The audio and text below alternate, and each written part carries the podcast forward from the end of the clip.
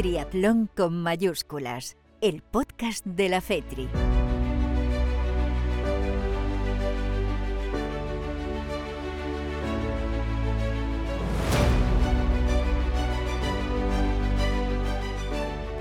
¿Qué tal? Muy buenas, eh, bienvenidos a este podcast especial eh, final de las series mundiales eh, que se van a celebrar en Pontevedra en los próximos días, 23, 22, 23, 24, aunque ya desde toda la semana está habiendo ya eventos, actos y, cosas eh, para que la afición y la gente vaya disfrutando y vaya metiendo ya metiéndose en harina de, de lo que va a ser eh, este espectacular eh, fin de semana. Vamos a hacer algo distinto. Voy a saludar ahora durante la presentación al director de comunicación de la FETRIA, Daniel Márquez, para que nos cuente un poco qué vamos a hacer en este podcast. Dani, ¿qué tal? Muy buenas.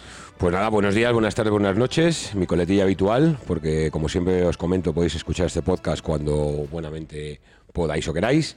Y efectivamente vamos con uno de esos especiales que hacemos antes de los grandes eventos, en este caso la gran final de, Pontevedra, la gran final de las series mundiales, el evento más grande que jamás ha organizado nuestro país y que además, bueno, pues a cola de ello va el Campeonato del Mundo de Paratriatlón, el Campeonato del Mundo Sub-23, Campeonato del Mundo en grupos de edad, en distancia estándar, el de Aquabikes de grupos de edad, bueno, un sinfín de, competiciones del máximo nivel, de actividades paralelas de las que también vamos a, a, conocer algunas cuantas. Y bueno, pues hemos yo creo que reunido a los principales actores para, para este evento, como puede ser el alcalde de Pontevedra, que es la ciudad que nos abre las puertas para organizar todo este mogollón, -huh. hablando mal y rápido, el presidente de la Federación Española de Triatlón, José Hidalgo, con quien abriremos el podcast y que nos contará, bueno, cómo nos embarcamos en esta aventura y, y lo que significa con Iñaki Arenal, el director técnico de la Federación Española de Triatlón, para analizar un poco pues, los 32 deportistas que él ha seleccionado para estar en Pontevedra. Vamos con la mayor convocatoria de paratriatlón o de triatlón paralímpico para ir ya cambiando nuestro vocabulario inclusivo, con un total de 16 triatletas, hombres y mujeres, paratriatletas, y 16 deportistas élite sub-23 para las pruebas grandes. Y por buena último, lista, ¿eh? Sí, buena, buena, lista, buena lista. buena y lista. luego, ya para finalizar, Jorge García, director de competiciones el cerebro en la sombra, quien empezó a gestar todo esto y sabe realmente todos los tejemanejes que hay por debajo para que esto vaya a buen puerto. Y como no podía ser de otra manera, los grandes protagonistas, hemos querido destacar a dos deportistas gallegos. A día de hoy son los números uno. Evidentemente, no queremos olvidarnos de Iván Raña y de, Javier Gómez Noya, eh, que son pues Susana Rodríguez, medallista de oro en los Juegos Paralímpicos de Río, y Antonio Serrat. Para la parte del, del Mundial eh, de Triatlón Paralímpico. Correcto. Y luego para las élites. Eh, y luego el local, local, Antonio Serrat, que es, es, eh, nacido en Vigo, que ha entrenado en CGT de Pontevedra desde que era un, un, chaval, que es nuestro primer clasificado en el ranking de clasificación olímpica, en el mm. puesto noveno. Recordemos que si acabas entre los ocho primeros ya tendría una plaza asegurada para París. Y bueno, charlaremos un poco con los dos. Ya lo hemos hecho con Antonio hace relativamente poco, por lo tanto nos centraremos puro y duro eh, lo que es Pontevedra. Mm. Bueno, pues como veis un menú bastante completo, así es que vamos a iniciar estas charlas, estas conversaciones, más que entrevistas, eh, son más eh, charlas para, hablar de Pontevedra, de este momento, de este evento espectacular. En los 30 años de la Federación de, de Triatlón, eh, nunca antes España había organizado una final de las series mundiales y esto se merece un podcast, así es que vamos allá. Venga.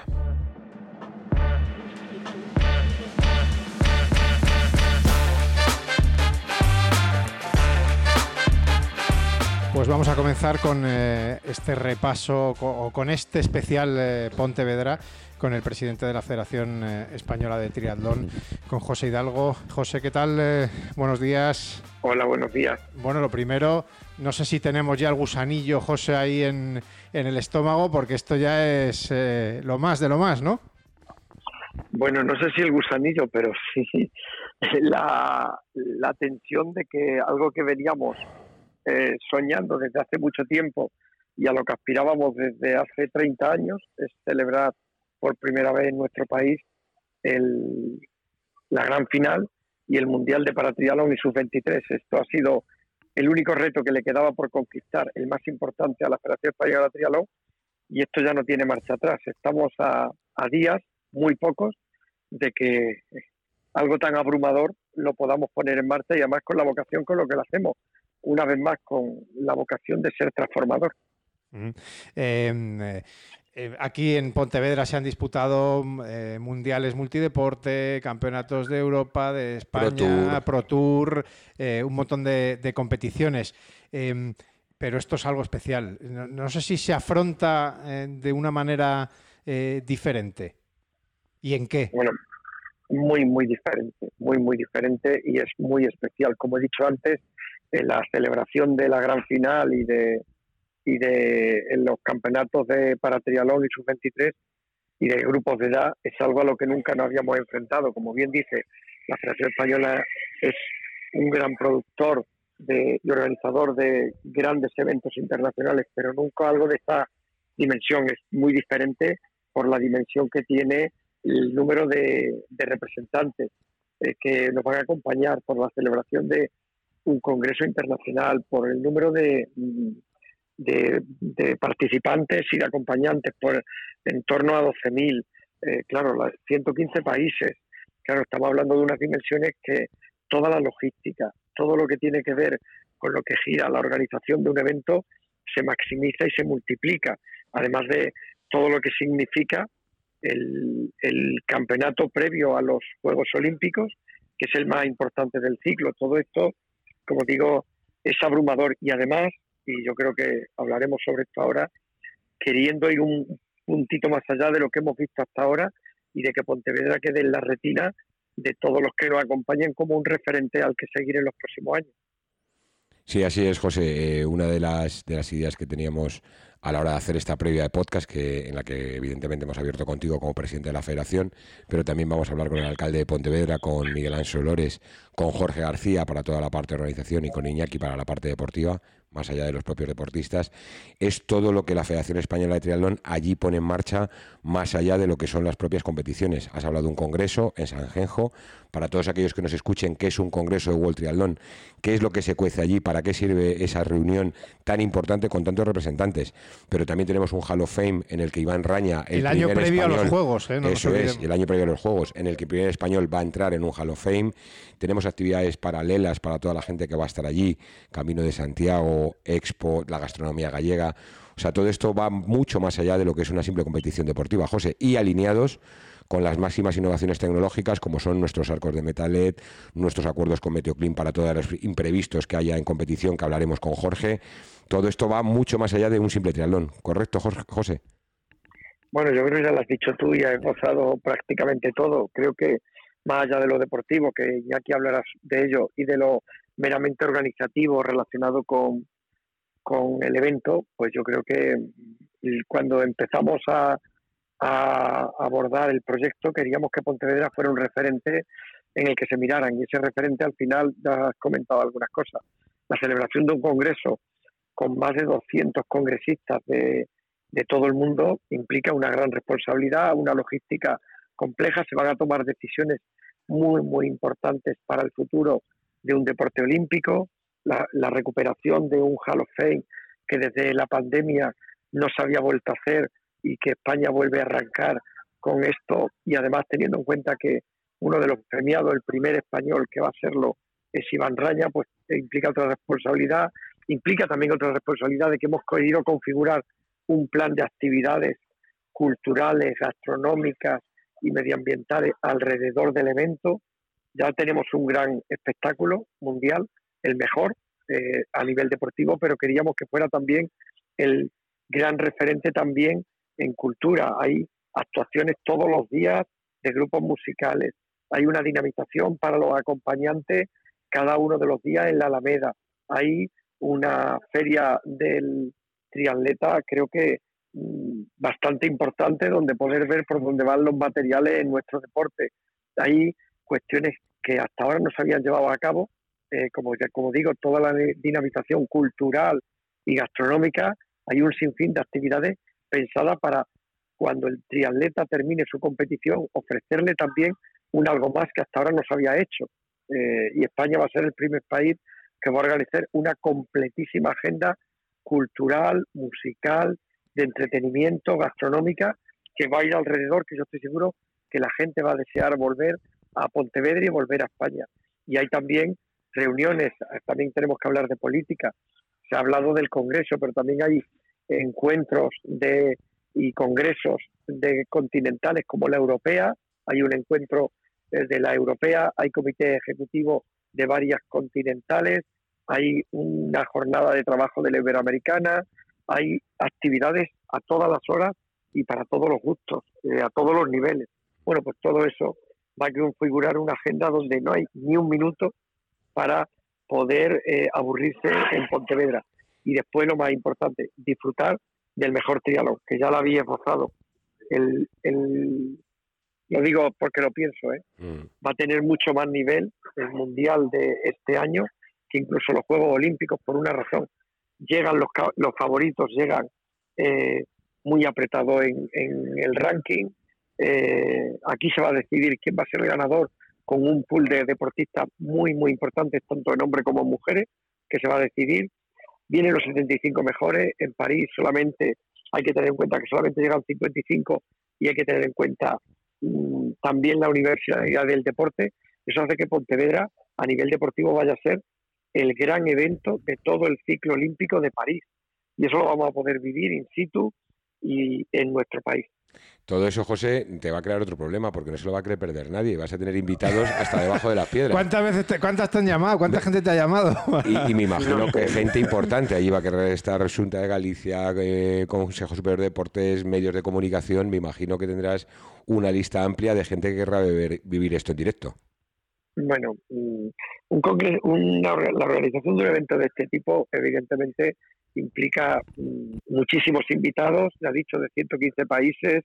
Al final, solamente la lista de invitados está, yo creo que estamos, si no hemos sobrepasado los 400, estamos por encima. Imaginar atender a todo ese grupo de personas con tantas culturas y de tantos países complicados. Pero nosotros, yo especialmente creo que también es una oportunidad para mm, la Federación Española de Trialón y efectivamente es para tenemos un pool de invitados muy importante. En primer lugar, nuestros patrocinadores, la gente que está con nosotros, que no ha querido perdérsela, va a acompañarnos si queremos que disfrute del evento en primera línea. Y después también autoridades, pues mira, desde luego del Estado, las máximas autoridades autonómicas del Estado, eh, personalidades y políticos de primera de relevancia, de sedes con las que tenemos y abordamos proyectos muy importantes a lo largo del año también nos van a acompañar, patrocinadores. Bueno, yo creo que es una oportunidad para que ellos que nos están acompañando durante todo el año y que nos apoyan puedan disfrutar del mejor triatlón posible en el mundo. ¿Cómo se gesta un, que un evento de estas características se haga en, nuestro país? Eh, no sé si sale de manera natural, ya después de tantas competiciones organizadas. Oye, pues ya creo que ya toca una final de las series mundiales. Eh, ¿cómo, ¿Esto viene de muy atrás? Eh, eh, ¿Cuándo se toma la decisión definitiva de que va a ser Pontevedra? Em, ¿cómo, es ese trabajo y esa, esa, historia previa al, sí y, al iniciar este camino? Bueno, es un poco complejo y, me preguntas algo que ha sucedido durante mucho tiempo. Primero, hay que construir un producto y, y una credibilidad que sea eh, basada en una buena praxis y en una buena gestión. Primero tenemos que ser creíbles, organizar el evento más importante de todo el ciclo olímpico de una federación olímpica internacional no es fácil. ¿Cómo se gana? Primero, durante estos muchos años, organizando grandes eventos en nuestro país y siendo creíbles ante el resto de países para que cuando hemos entendido que era el momento y con quien creíamos que teníamos que empezar, fuera posible que nos lo otorgaran a la primera. Y con Pontevedra tenía que ser. Y tenía que ser, después de todo ese bagaje y experiencia y credibilidad y de tener todo el respaldo de, lo que hemos hecho anteriormente, tenía que ser con Pontevedra porque ha sido sin duda la ciudad que nos ha acompañado en todos los grandes proyectos previos más importantes a nivel internacional. Pontevedra ha estado Copas de Europa, Copas del Mundo, eh, campeonatos de Europa de dualón y trialón, etc. A partir de ahí se ha ido gestando precisamente eh, el poder coger y decir, oye, con Pontevedra tenía que ser. Y cuando hemos estado listos y veíamos que también era la oportunidad y era el momento, presentamos el proyecto y tengo que decir que hubo cero dudas en otorgarle a Pontevedra en su momento el que fuera precisamente esta ciudad con la que abriéramos la posibilidad de que España por primera vez en su historia, en más de 30 años de trialón, pudiera acoger este campeonato. Y la credibilidad que tenemos es tan grande que ya nos han dado también Málaga para, para el año que viene, José. Para que no nos aburramos. Claro, claro.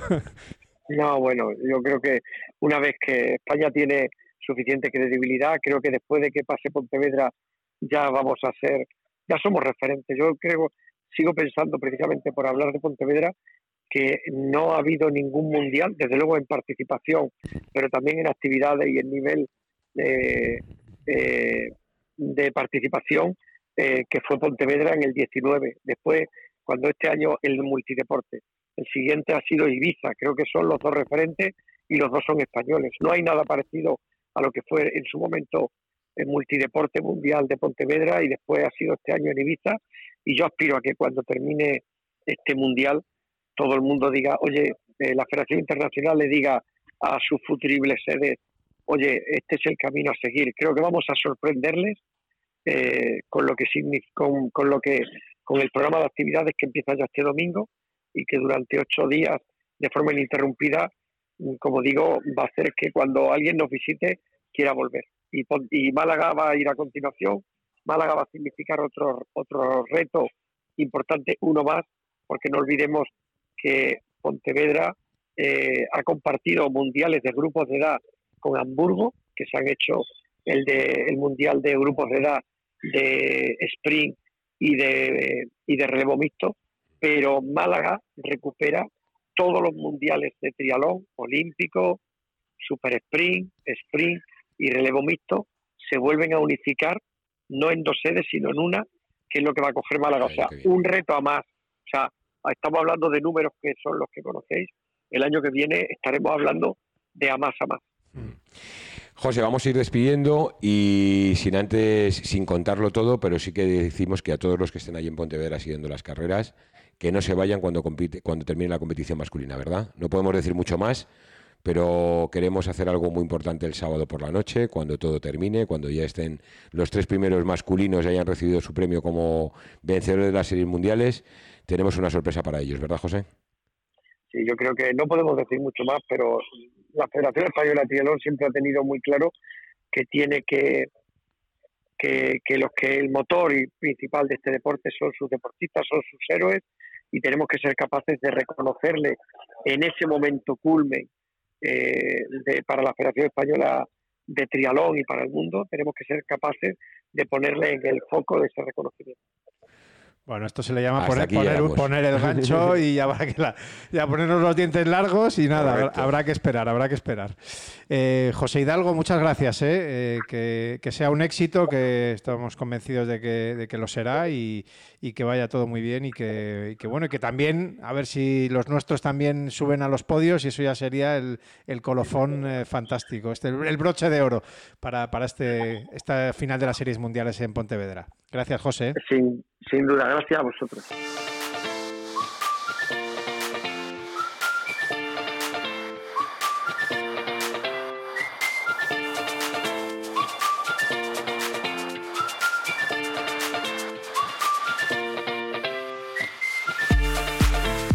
Eh, pues Dani, vamos a saludar al alcalde de Pontevedra, que ya está en los últimos días, supongo, últimos eh, preparativos, últimas cosas eh, en, lo poco que queda para, para la gran final de las series mundiales de Pontevedra. Sí, vamos a ver si nos atiende porque mm, creo que su agenda, el triatlón, le ha ocupado demasiado espacio últimamente, le damos muchísima guerra y me imagino que sí, que tendrá muchas ganas de contarnos ya cómo está la Vila Boa preparada para este super evento de triatlón, el más importante de, de la historia que vamos a organizar allí.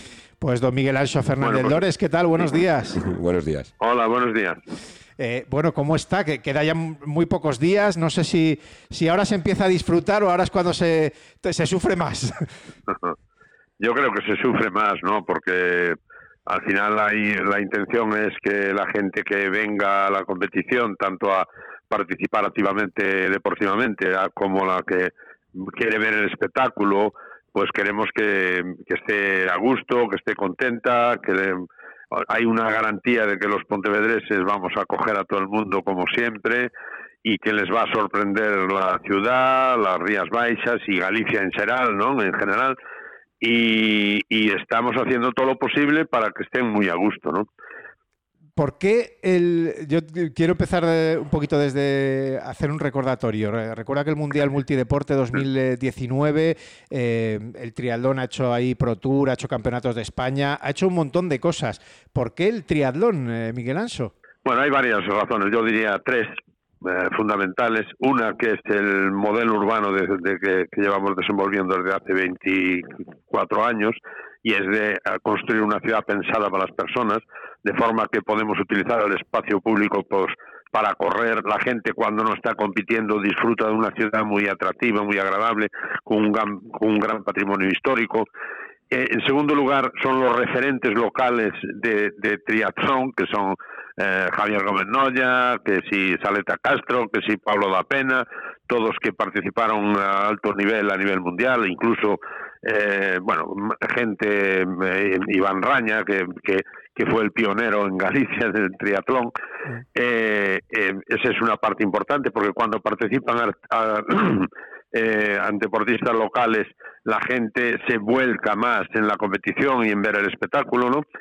Eh, y después es, eh, no sé, la capacidad organizativa que tiene la, ciudad, eh, que es una ciudad donde los ciudadanos participan activamente, colaboran activamente, son conscientes de que un evento de estas características nos coloca en el mapa y, y genera actividad económica y no solo en el momento de la prueba deportiva, sino de cara al futuro. ¿no? Estamos generando impactos y, y poniendo bases para que, mm, para que Pontevedra y Galicia sean, y las Rías Baixas especialmente sean las que son las grandes conocidas, las conozca la gente, porque no tenemos solo capacidad de organización deportiva, sino que tenemos un clima excepcional, tenemos unas playas excepcionales, un patrimonio histórico excepcional y etnográfico, y también un patrimonio natural, ¿no? Por lo tanto, la gente cuando, y gastronómico en general, eh, cuando la gente conoce esto, bueno, pues y somos competitivos a nivel eh, a nivel de, precios y de calidad, ¿no? De,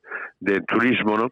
Y por lo tanto, bueno, eh, por esas tres cosas estamos trabajando en estos grandes eventos deportivos y además somos capaces de conseguir la colaboración de, de prácticamente todas las instituciones y parte del sector privado, de manera que con todos estos esfuerzos por parte de todo el mundo yo creo que se consigue un cóctel que es muy atractivo y, y beneficioso ¿no? para, para, toda la ciudad. Y quedamos fe, Dan y yo, de que es así. Sí, correcto. Eh, Miguel, Ancho, eh, Miguel Anso, hablamos de, de, todo lo que va a haber allí, evidentemente a nivel deportivo lo más alto, la gran final de las series mundiales de triatlón en categoría élite, el campeonato del mundo de triatlón, los campeonatos del mundo de grupos de edad, los sub-23, toda esa parte está claro que a nivel organizativo al más alto nivel, como siempre se ha hecho en Pontevedra, pero comentabas todo lo que hay de forma paralela eh, allí, porque no solamente son los deportistas, sino todos los acompañantes y gente que se tira una o dos semanas y que luego vuelve en un futuro, que también es un poco los objetivos. Vamos a bajar un poco más a detalle. Hablas de Rías Baixas, tenéis parte del Camino de Santiago, tenéis pollo, eh, gastronomía, más allá del pulpo. O sea, toda la gente que ahora que nos esté escuchando y vaya a ir para allá, diga, ostras, todo esto me lo voy a apuntar, que el alcalde me lo está aconsejando. ¿Qué, qué hay allí diferente para, para, para, para comer, para ver, para visitar? Que, podamos eh, un poco hablar con toda esa gente que va a ir hasta allí y que se puede encontrar más allá del triatlón.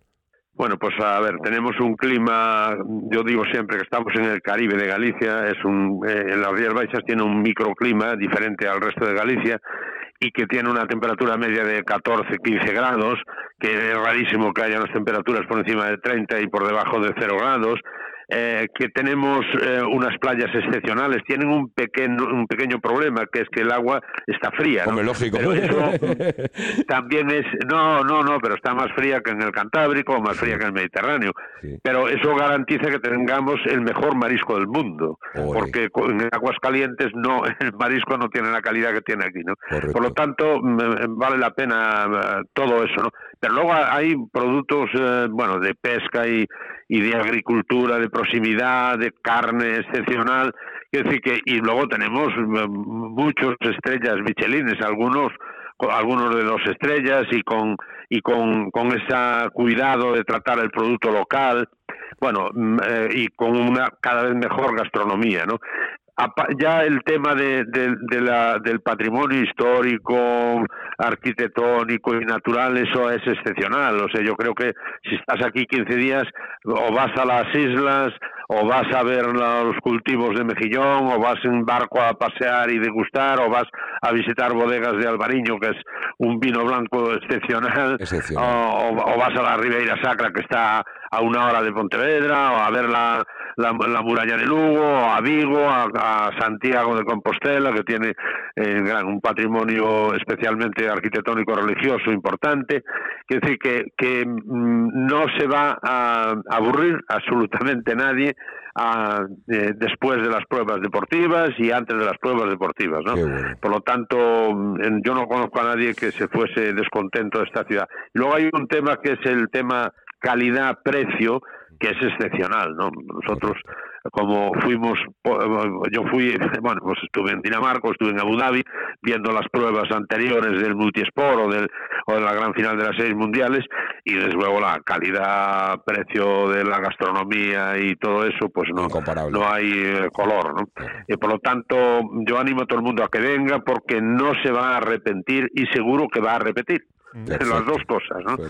Y, eh, y después ya Dime, yo es que quería echarle flores eh, porque se lo merecen a toda la ciudadanía, especialmente a los voluntarios que trabajan para que todo funcione correctamente, a los funcionarios municipales, a la policía local, eh, o sea, todo eh, funciona porque hay, ah, digamos, una, en fin, una intención de, de, hacer las cosas bien y porque nos sentimos orgullosos también de, nuestra ciudad y de nuestro país y queremos que la gente lo valore y se encuentre a gusto en Pontevedra. ¿no? Y que se den un paseo por el centro porque es una gozada pasear por ah, las no, calles. Pero eso ya es inevitable. O sea, por eso, por eso. pero bueno, yo lo, se lo recuerdo también a la gente.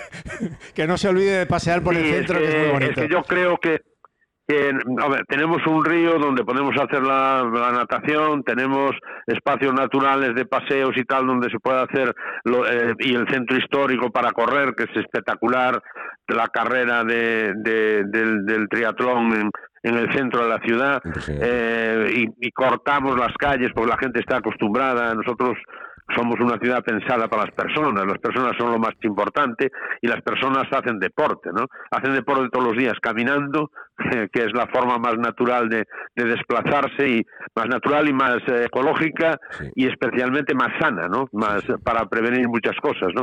Tenemos una excepcional calidad del aire, bueno, por lo tanto, mm, eh, en fin, que, que paraíso, yo creo paraíso, que, Miguel Anso, paraíso. Eh, sí, sí, sí, es, es, un paraíso. Para mí es un paraíso y para mucha gente también. Para nosotros también. Yo tengo una última curiosidad. Em, em, habéis organizado, como han organizado, como decíamos, el multideporte, campeonatos de todo tipo. Eh, ¿Qué tiene de distinto una gran final de las series mundiales? Eh, más llamadas, más, más reuniones o, quizá lo, lo, lo, que tiene distinto es la repercusión internacional.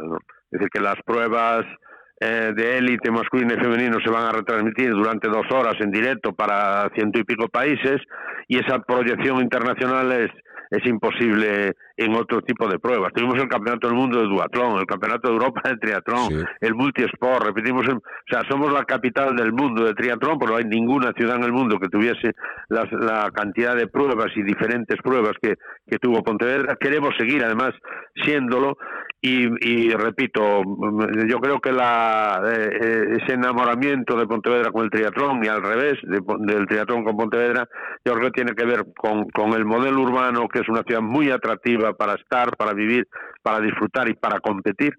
Eh, y también el, el, el efecto que tienen los deportistas locales como Javier Gómez Noya, cinco veces campeón del mundo, eh, o Pablo da Pena, que también fue campeón y subcampeón aquí en el multisport, eh, y, eh, en fin, Antonio Serrat, bueno, y, Susana Rodríguez, que es la campeona del mundo de paratriatlón, que, que estudió en Pontevedra, que estuvo en el Centro de Tecnificación de Pontevedra, que vivió en Pontevedra y que, y que le gusta competir en Pontevedra. Bueno, yo creo que eso, esas tres cuestiones, y luego ya la calidad de vida y la, y la en fin, y el hecho de que esto es un eh, es un destino turístico que incluye lo deportivo, pero que tiene muchísimos más valores y atractivos eh, culturales y de otro tipo y gastronómicos que, que hace que Pontevedra sea y las Rías Baixas y Galicia sea un paraíso, ¿no?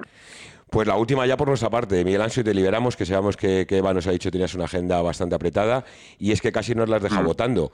Esto no es un punto y final. Me ha parecido entenderte que, queremos que esto persista en el tiempo. No sé si te puedo sacar ya algo o, no para un futuro. No, a ver, lo más próximo es, es, la gran final de los seis mundiales, pero en el 2025 tendremos de nuevo el multisport, que esperemos dar un salto adelante de calidad y estamos abiertos, ¿no?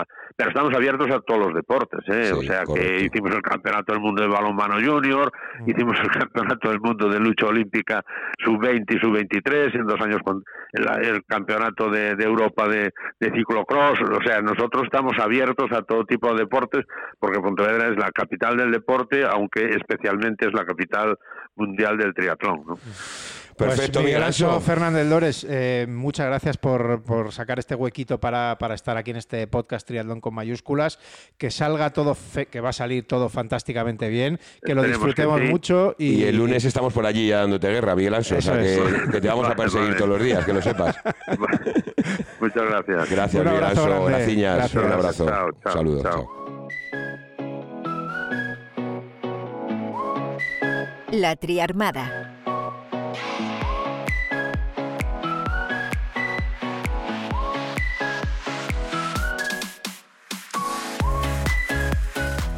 Completada la parte institucional, eh, vamos a hablar ahora de la parte más deportiva de lo que es esta final de las series mundiales en, Pontevedra con el seleccionador nacional, con Iñaki Arenal. Eh, Dani, no sé si quieres decir algo antes de que le presente.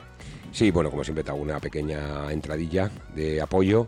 Eh, que te voy a contar Iñaki Arenal, es el director técnico o seleccionador nacional más laureado que hemos tenido en la Federación Española hasta ahora y que afronta este ciclo olímpico con una gran final en Pontevedra, con lo que todo eso supone, que ahora nos contará él porque querrían estar 100 españoles en la línea de salida. Y aquí tiene unos números eh, concretos y concisos de cuántos pueden estar.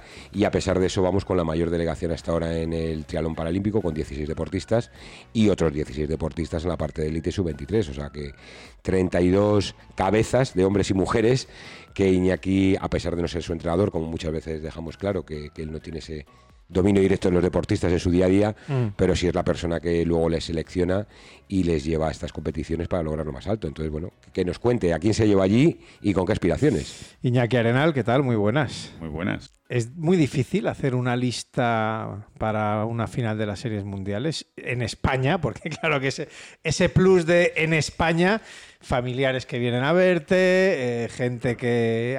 amigos, en fin, no sé si. El nivel de nuestros deportistas. El nivel de los deportistas, evidentemente, pero no sé si lo dificulta o. Hombre, hay que tener en cuenta que al final, una gran final, pues es eso, una gran final, viene de una trayectoria de, de todo un año de series mundiales. Además, estamos muy metidos en lo que es la clasificación olímpica y aparte de los criterios que se publican siempre a principio de año, pues al final tienes que apostar por deportistas que están en una situación óptima para tanto para competir como para conseguir los resultados más o mejores posibles o también de cara al futuro de clasificación de los Juegos Olímpicos. Evidentemente en sub-23 no es así, en sub-23 hay unas cuotas por la World Triathlon que suele dar a los países y en este caso pues la hemos superado un poquito pues porque es en España. Ha, habido otras ocasiones en las que incluso no ha habido participación de sub-23 en alguna masculino o femenino o la participación ha sido mucho menor, pero al ser en España, pues aplicando también los criterios publicados, pues se ha podido ampliar un poquito más la selección. Em, empezamos con los nombres directamente. Élite masculina, Antonio Serrat, Roberto Sánchez Mantecón, David Castro, Sergio Baxter, y Alberto González. Eh, esa era la, es la lista de, de, los cinco. Y en cuanto a la élite femenina, Miriam Casillas, Ana Godoy, Noelia Juan, Marta Pintanel y Sara Guerrero. Bueno, en chicos es fácil. Antonio Serra, Roberto Sánchez están en, puestos cabeceros tanto de la clasificación del ranking de clasificación olímpica, tanto como son los que tienen mejores resultados en las World Series de este año, aunque no sean no creo no sean top, de, top 10 en este momento, pero sí que están muy cercanos a ello. Y luego, pues David Castro, pues es el siguiente que está en una situación de ranking internacional muy buena y Sergio Baster el siguiente. Quizá el que está un poquito es Alberto González, eh, que ha entrado en esta convocatoria, pues como también jugando un poquito con esa clasificación o esa mm, virtual clasificación olímpica que pueden tener un grupo de deportistas españoles a lo largo de este 2023 y que se alargará a 2024. Mm. De la chica yo creo que no, no tenemos ninguna duda, ¿no? En las chicas es algo parecido, evidentemente. Mm. Miriam Casillas, que evidentemente es el estandarte de la selección femenina, tanto por resultados como por, situación, tanto en el ranking de, World Series como en el ranking de clasificación olímpica. Y luego, pues Ana Godoy, Noelia Juan, Marta Pintanel, que están entre las tres manteniendo una situación muy buena para ocupar esa segunda plaza olímpica, ah, tanto como, clasificados por el relevo como clasificados a nivel individual, y Sara Guerrero, que quizá es la siguiente que podría tener una pequeña chance, pero eh, que además eh, se puede, se puede dar en, en, Galicia y en Pontevedra pues como una oportunidad de engancharse también a ese grupo. Mm. ¿La tercera plaza femenina es, imposible? Imposible. La tercera plaza femenina. Eh, no, no, yo pregunto. No, no, está muy, bien, muy buena pregunta y es verdad que le hemos hablado muchas veces ser tan tajante como Dani, pues te lo deja muy claro. Pero bueno, es imposible, sí. Es, o sea, razonadamente eh, tendría que darse. bueno, no se puede dar ni. Yo creo que no se puede dar ni un vuelco matemático a esa situación, porque la tercera deportista femenina tendría que estar en el top 30 de la clasificación. Ya todo el mundo, o casi todo el mundo, está sumando las 12 puntuaciones, por lo tanto, las mejoras a nivel de puntuación de aquí hasta finales de. hasta mediados de 2024, hasta mayo de 2024. Es cuando se cierra el, el, ranking. de clasificación olímpica es, eh, son muy pequeñas, entonces meterse ya están como muy estables esas, esas posiciones en el ranking y sí te puedes acercar. Hay que tener en cuenta que solo tenemos una entre los 30 primeros. habría que meter dos. Habría que meter dos. Entonces, eh, o, bueno, ya que hablamos y del norte, pues eso, nos gusta decirlos que hay que hacer un alarde, sería un gran alarde el que habría que hacer. Eh, yo tengo muy buena, muy buen feeling o muy buenas esperanzas, aparte de que los élites seguro que van a darlo todo y van a hacerlo muy bien, pero eh, en los sub-23, eh, para hablando ya de para ganar, o sea, para ser campeones del, del mundo sub-23 o estar en el podio por lo menos. Em, digo la lista de los tres, los chicos Esteban Basanta, José Ignacio Galvez o Nacho Galvez, como le conocemos todos, eh, David Cantero, que viene de ganar esa Copa del Mundo espectacularmente bien en, Valencia, en su tierra, y luego en el femenino María Casals, Irache Arenal y, Natalia Castro. No sé si me tira un poco a la piscina con, eh, lo de pues estar eh, peleando por el título, pero por lo menos por el podio. Pues te has tirado un poco a la piscina, pero bueno, no, pasa nada. Es muy español, ¿eh? eh ya sabes. Y también... Confío mucho en nuestros chavales. Y, también, pues, también es, no es, no porque no me gusta, porque a lo mejor pienso que condiciona mucho, pero creo que es una obligación, estando en la selección española, intentar estar en, las medallas, ¿no? Evidentemente, mm, los criterios de selección para los sub-23 fueran el campeón y el subcampeón de España sub-23, que, que corrieron en Coruña a principios de, junio. Por eso están Esteban Basanta y Nacho Galvez y María Casales y Iracha Arenal. Y luego, pues ha habido pues la ampliación que, comentaba antes, pues con David Cantero, evidentemente, y Natalia Castro decir eso, pues después de que David Cantero gana una, una, Copa del Mundo en Valencia de distancia olímpica, pues, pues la verdad es que quizá jugar mm, a decir sí, sí, vamos a estar en las medallas. Pero bueno, Esteban Basanta también tiene grandes condiciones. Sí, no lo decía solo por David, ¿eh? decía también por Esteban y, Nacho, que como salga adelante en la carrera a pie puede hacer. Y eh, Nacho, que ha corrido hace poco también una Copa del Mundo y remontando bien, pues habría que ver cómo es la situación. En las chicas, pues evidentemente María Casals es una, una, deportista que está acostumbrada a estar en puestos cabeceros y, y, tanto Irache como Natalia pues tendrán que estar en la pelea. Te adelanto ya que las Starlist de sub-23, tanto masculina como femenina, son duras. Hmm. Eh, porque dependiendo del año y dependiendo del sitio donde sea el campeonato, hay una cierta variación en estas, digamos, categorías un poco inferiores a la élite. Pero en Pontevedra están llenas las Starlist y encima tienen nivel. Porque hay situaciones además que prefieren a lo mejor ser cola de ratón que, perdona, eh, cabeza de ratón que cola de león. Es decir, nosotros tenemos una situación con Sergio Baster, que es su 23.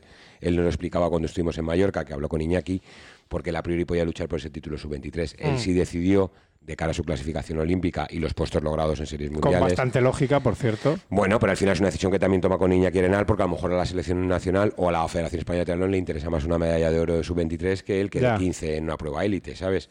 Entonces, en este caso, a lo mejor hay países que hacen al revés, que a lo mejor su sub-23 pues que quedar un top 20 y dice, oye, pues en vez de un top 20 cambiamos y que logres la medalla de oro en, en sub-23. Sí, si ves la Star League hay, hay gente que podría estar corriendo en élite perfectamente y va a correr en, y va a correr en sub-23. Gente que a lo mejor, pues por ejemplo, hay en, en chicas hay dos o tres alemanas que han estado corriendo con en las pruebas top y que todavía son sub-23 y van a correr en sub-23.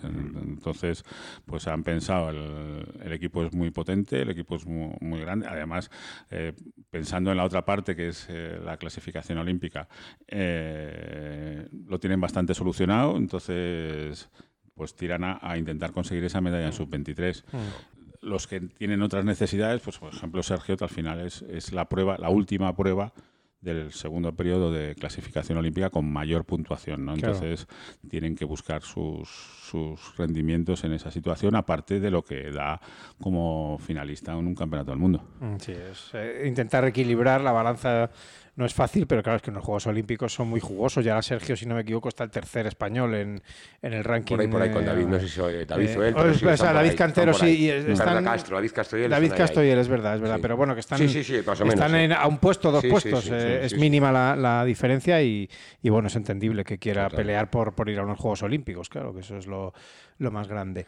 Yo Eh, por cerrar el bloque élite, si quieres, antes de pasar al paratriatlón, sí que le quería preguntar a Iñaki que evidentemente después de Pontevedra sigue habiendo pruebas que, que computan para la clasificación olímpica, están las Copas del Mundo Que asiáticas. quedan unas cuantas todavía, es, sí. que quedan Copas del Mundo en Asia, luego queda Roma también, queda alguna en Sudamérica. Tánger también, a ver, que después de todo este África, problema que ha habido, no sé si se va correcto. a celebrar con normalidad o no. ¿Cómo está el tema de los criterios? Eh, Los criterios tienes que ser en, en el tema masculino ocho primeros al finalizar el año, en chicas creo que es 15 primeros al finalizar el año. O sea, podríamos acabar el año a lo mejor ya con un triatleta masculino y otro femenino con el billete ya cerrado para París. La primera plaza masculina era TSM de París Eso o es. top 8 eh, al final del año. Perfecto. Vale, la segunda plaza me parece que era top 15 Mm. Y en chicas era top 12 y top, Top 20 o top Sí. 30, sí, recuerdo. Eh, tanto top 8 en el, en el TSM de París y top 12 en el- la primera plaza y top 20 para la segunda plaza. Evidentemente hay gente que está en condiciones de acabar el año Sobre el ranking de series mundiales, el sobre ranking el de- ranking de clasificación olímpica. de clasificación olímpica. Que creo que ahora mismo Antonio Serrat estaría noveno. O sea, si él entrase ocho primeros en un principio, Sí, pero si no, pues entraría por el segundo criterio. Y si hubiese dos españoles entre los 15 primeros, solo entraría el primero. El no corre, español. que eso siempre lo preguntan, No nunca corre. corre plaza. No, Es decir, si fuesen el 13 Serrat y el 14 Roberto, solamente el 13 sí.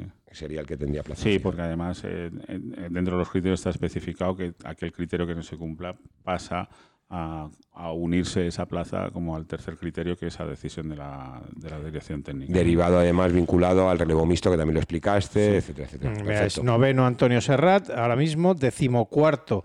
Ha bajado una plaza Roberto Sánchez Mantecón y lo que decíamos, mira, Baxter está ya por delante de David Castro. 28 Baxter y 29 David Castro. Mira, en este caso tendríamos cuatro entre los 30 primeros, lo que decía Iñaki, que es la posibilidad de tener tres españoles, Mm. y en cambio en las chicas lo que decíamos que solamente está, está Miriam Casillas. Eh, yo una última para cerrar Sí. eh, este, este, esta parte, digamos, de, de la élite y los sub-23. Em, ¿El circuito nos viene bien en general? El circuito yo creo que no- nos, nos viene bien. Ya se hizo el año pasado en la Copa del Mundo un circuito mm, que realmente es muy parecido a lo que nos vamos a encontrar la semana que viene en Pontevedra. Se ha añadido una cuesta en bici. Esa cuesta a lo mejor sí que condiciona al final de, de la bici la carrera a pie, pero es que la carrera a pie en Pontevedra va a ser muy dura también. O sea, porque tiene una subida que se repite cada vuelta y que, bueno, pues por recordarlo un poquito fue donde el año pasado Sergio Baster Cimentó atacó, su victoria, atacó sí. su a Antonio Serrat y a Mas Studer y entonces consiguió su victoria en, en Copa del Mundo. Entonces, pues pienso yo que en aquellas pruebas nos fueron bien, tanto en masculino como en femenino, yo creo que ahora también nos irá bien. Bueno, por cierto, completo con lo, ya que hemos dicho el ranking de los primeros españoles masculinos, de las chicas está Miriam, como comentábamos, decimocuarta, metida ahí sólidamente entre los eh, 30 mejores. Luego está Noelia Juan en el puesto 43, eh, ha bajado dos puestos después de Carlo Vivari.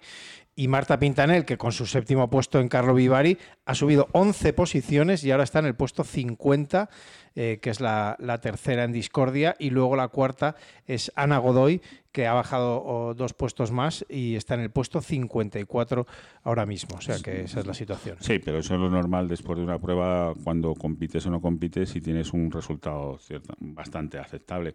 Hay que tener en cuenta de que ya todas están en las 12 puntuaciones máximas. Entonces, a partir de ahora, lo único que, que tienen que hacer es competir lo mejor posible para mejorar esa- esas puntuaciones. Eh, bueno, vamos con eh, el triatlón eh, paralímpico, que ya poco a poco nos vamos acostumbrando a esta nueva terminología y, y ya se va haciendo más, más familiar. Em, 16 eh, triatletas paralímpicos, la convocatoria completa, a ver, la voy a decir. Eh, los, los digo a todos y luego ya si quieres hacemos un análisis así un poco eh, general. En eh, PTVI, es decir, eh, deportistas eh, con problemas visuales, con deficiencia visual, Susana Rodríguez en categoría femenina, Héctor Catalá y José Luis García, conocido como J, en categoría masculina.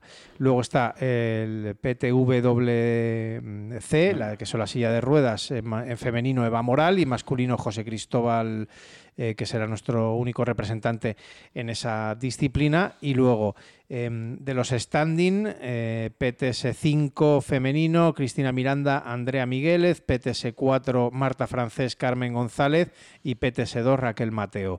Y de los chicos, PTS5 Jairo Ruiz. PTS5 es de, de los de menos discapacidad, digamos, eh, eh, y según vas bajando es a, a más discapacidad.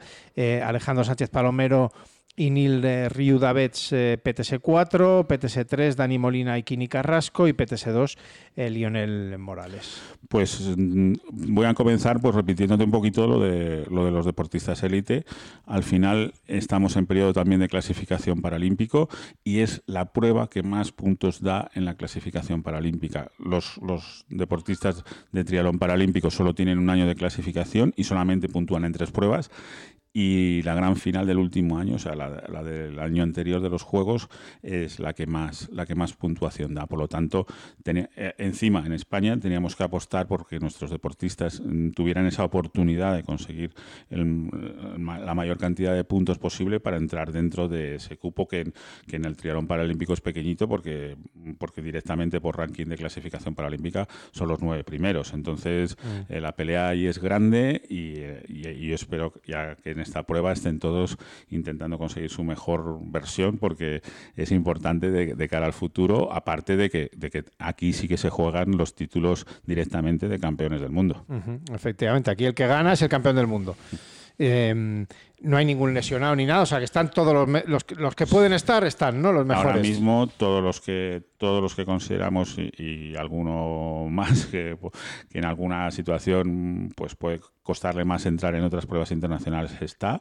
Se ha hecho el esfuerzo de que estén todos los posibles y de que todos tengan la oportunidad pues eso de asentarse tanto en la clasificación del triatlón paralímpico para los Juegos de París como para el Campeonato del Mundo. Mm. Eh, ¿Cuántas medallas te salen?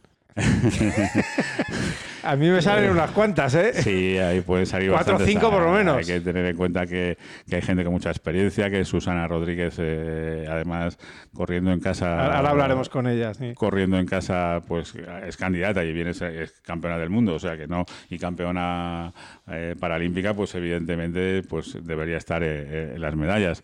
Luego Marta Francés ha demostrado que, que ahora en su categoría pues eh, está, está en las medallas. Eva Moral viene de ser mamá, pero también viene de ser medallista en los Juegos Paralímpicos, con lo cual, y, creo yo que en progresión y buscando sus segundos Juegos Paralímpicos, yo creo que, debe andar rondando las medallas. Eh, eh, Héctor Catalá pues ha estado medallas durante mucho tiempo y, y, Alejandro Sánchez, que también le está costando después de los Juegos por diferentes situaciones, pues estará buscando su mejor versión, sobre todo aquí en Pontevedra, que creo que lo puede conseguir. Hay un Nils Judavez que viene en progresión desde mm. muy joven, también puede, puede llegar. Dani Molina, evidentemente, es un campeón del mundo. O sea, mm. campeón del mundo eh, los dos últimos años y en las pruebas que compite es casi un seguro. Entonces, eh, esa la podemos casi contar, ¿no? Y Lionel Morales también ha estado rondando las medallas, incluso algunas veces, pues, eh, en lo más alto del podio, ¿no? Y, yo creo, pues, hay cinco medallitas, siendo prudentes. Pueden salir, ¿no? Pueden, salir.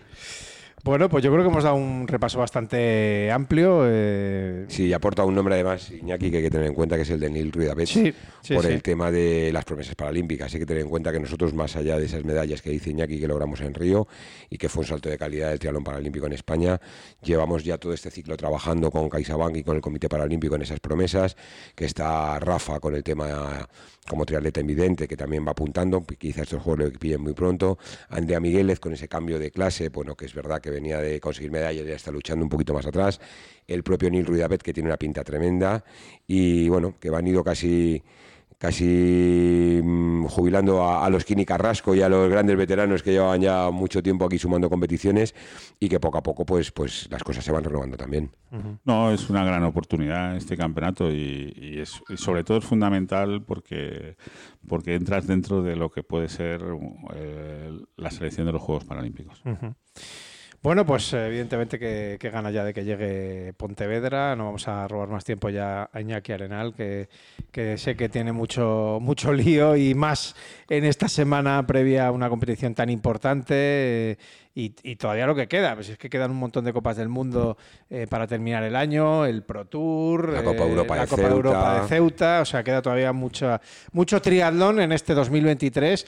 evidentemente el foco, y por eso estamos haciendo este especial en, esta final, gran final de las series mundiales de, Pontevedra, porque encima es en casa, pero que aquí el seleccionador nacional, el director técnico, todavía tiene, Hombre, tiene mucho que, hacer. ¿Y te llevarás a Samuel García, ya responsable de los paratriatletas, o vas a encargar de, tú de los 32 de, de todo el rebaño. No, hombre, eso ya está, ya está muy claro. De hecho, creo que cada vez me voy a encargar menos de nada. Entonces, eh, Samuel es, ahora mismo el jefe del, del triatlón paralímpico y, y, evidentemente con, una, con una, una dimensión de selección no estoy hablando solamente del triatlón paralímpico, sino también de, los éliteros sub-23, no, no, es, no es, logísticamente no es factible que andemos con un equipo de técnicos. Va un doble equipo de técnicos y va un equipo de técnicos que se va a dedicar a, a, los 16 eh, triatletas paralímpicos y otro equipo para, tanto para los élites como para los sub-23.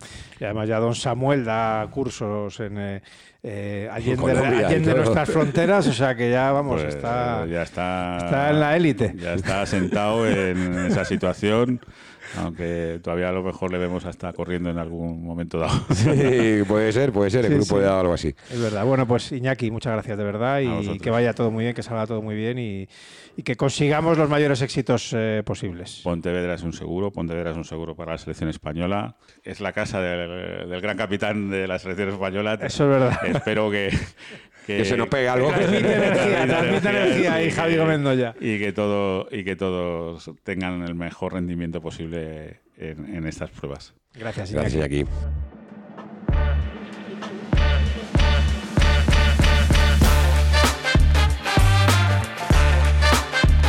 Pues toca ir con la parte de, organización de la competición, de lo que va a ser esta gran final de las series mundiales y vamos a charlar como siempre hacemos en un gran evento de estas características con el director de competiciones de la FETRI, que es Jorge García. Eh, Jorge, ¿qué tal? Muy buenas. Buenas, pibe. Eh, ¿Qué? ¿Quieres pues, decir? No, que quería hacerte un apuntito. Ah. Que evidentemente hemos hablado con alcalde, hemos hablado con presidente pero vamos con el que, y, que no suena peloteo, con el que se ha comido todo esto desde los inicios, desde que era la idea original. Entonces, Jorge, ¿cuándo, cuándo se, gesta esto? Eh, porque para llegar hasta aquí es un camino muy, muy, muy largo. Bueno, el recorrido con Pontevedra se inicia en el año 2008 de manera ininterrumpida. Pontevedra ha, ha hecho de todo, eh, como todos sabemos, ¿no? Pero sí es cierto que después del evento del año 2019 eh, y el éxito que hubo en 2019, por encima solo quedaba una ambición o una aspiración, que era organizar la, el Campeonato del Mundo, la gran final de las series mundiales, y máxime algo que España nunca había organizado. Es cierto que en el camino hubo dos intentos de dos grandes finales en España que no prosperaron por diferentes motivos. Eh, uno fue con Barcelona, que eh, se retiró en el último momento, y otro fue con Valencia, que, hubo un cambio estratégico en el modelo de financiación y no lo hizo posible cuando estaba encarrilado. Y entonces hubo una oportunidad con Pontevedra y aprovechamos esa oportunidad cuando todo el mundo se puso de acuerdo para que para poder aspirar a ese a esta gran final del año del año 23, que no solo es la gran final del año 23, sino que no nos olvidemos que eh, Amax, Amax es la, la última gran final antes de los Juegos Olímpicos, ¿no? con la trascendencia que ello tiene. Efectivamente. Hablamos de que Pontevedra ha organizado grandes eventos, Jorge, pero esto es eh, lo máximo. No solamente la gran final de las series mundiales, es el Campeonato del Mundo de Paratriatlón, es el Campeonato del Mundo para los grupos de edad, para los sub-23, está el Aquabike, 170 televisiones en directo, como ha dicho el alcalde. Eh, Da un poco de vértigo, así dicho, así tan rápido y en números. Qué diferente es y cómo es el grado de exigencia, con un congreso también en San Genjo, en San Senso, o sea, es un evento muy grande. Yo creo que ninguno, ni yo mismo, somos conscientes de lo que estamos moviendo. O sea, sinceramente, creo que lo he dicho el otro día, bueno, lo he dicho varias veces, ¿no? Eh, este es el único campeonato del mundo a este nivel que hay en España en el año en el año 23, el eh, único campeonato del mundo de disciplina olímpica, encima en año previo, a los Juegos. O sea, este es el evento en España eh, de este año. Eh, y creo que ninguno somos conscientes de la envergadura de lo que significa este evento y que hasta que no estemos ahí, pues no vamos a ser conscientes de lo que estamos gestionando entre manos. Yo creo que todos, eh, y vosotros también sois parte de ello, estamos en una rueda, en un bucle donde el día a día nos lleva y, y vamos trabajando porque sabemos hacer las cosas, pero creo que ninguno somos conscientes de lo que estamos moviendo y nos daremos cuenta cuando acabe todo. O sea, nos daremos cuenta que habremos dicho, hostia, lo hemos hecho, ¿no? O sea, eh, hemos sido capaces de, cuando durante muchos años hemos visto cómo esos campeonatos del mundo pues iban a, Vancouver o se iban a, Rotterdam o a Gold Coast y algunos los veíamos in situ, luego otros los veíamos en la tele. Bueno, pues eh, este año va a ser en Pontevedra y, supongo que y supongo que todos todos estaremos estaremos esperando que, que empiece, pero también que acabe. Em, ¿Qué, tiene de, o qué te has encontrado de complicado que no, que no has visto en otras eh, organizaciones de, eventos? Como bien decías, en Pontevedra ya llevamos hablando durante el podcast de ese multideporte de 2019, campeonatos de todo tipo, campeonatos de Europa. Em, pero ¿qué, ¿qué, tiene de especial unas, unas series mundiales? Para ser sincero, yo creo que lo, está bien trabajado y a, a día de hoy no tenemos ninguna tensión ni ningún punto, ningún punto caliente que, nos preocupe. Pero sí es cierto que lo más difícil es engranar todas las piezas del puzzle. O sea, no es fácil. Y eso solo requiere, por un lado, trabajar con los mejores eh, en, todos los ámbitos, empezando por la ciudad y los activos que tiene la ciudad. Y el segundo, por la estructura que rodea todo el evento. Eh, y engranarlo bien. Que cada persona en su área sea capaz de ser responsable y sea capaz de ejecutar lo que tiene bajo su parcela y, sobre todo siendo muy aspiracionales. Porque siendo aspiracionales hacemos que todos los que trabajan sean aspiracionales también, con lo cual sabemos que todo el mundo va a exprimir lo máximo que tiene consigo para hacer el mejor evento posible. Pero no, no, no hay nada, o sea, no hay nada que digamos, ostras, esto ha sido, ha sido muy difícil, ¿no? Sinceramente no, no veo ninguna, ningún fleco así complicado. Hablabas de aspiracional, Jorge, y hablabas de que era mm, algo que va más allá de un evento deportivo. Nosotros desde la federación eh, hay cosas que no se pueden controlar, por ejemplo, la climatología. Para hasta en eso intentamos buscar las mejores herramientas. Eh, hemos metido eh, metas, arcos de meta LED. Tienes un servicio Meteoclim que me gustaría que destacarías después de lo vivido en Valencia, que nos permite no cambiar el tiempo, que es lo que faltaba, pero por lo menos preverlo y poder tener planes de actuación paralelos para buscar cualquier solución que sea definitiva para que se pueda hacer la competición. Esa apuesta va dando sus frutos, Jorge. Toda esa tecnología, todas esas innovaciones, ¿por qué no nos avanzas un poco de cara a Pontevedra, aunque ya hay otra serie de pruebas en España en la que lo estamos haciendo?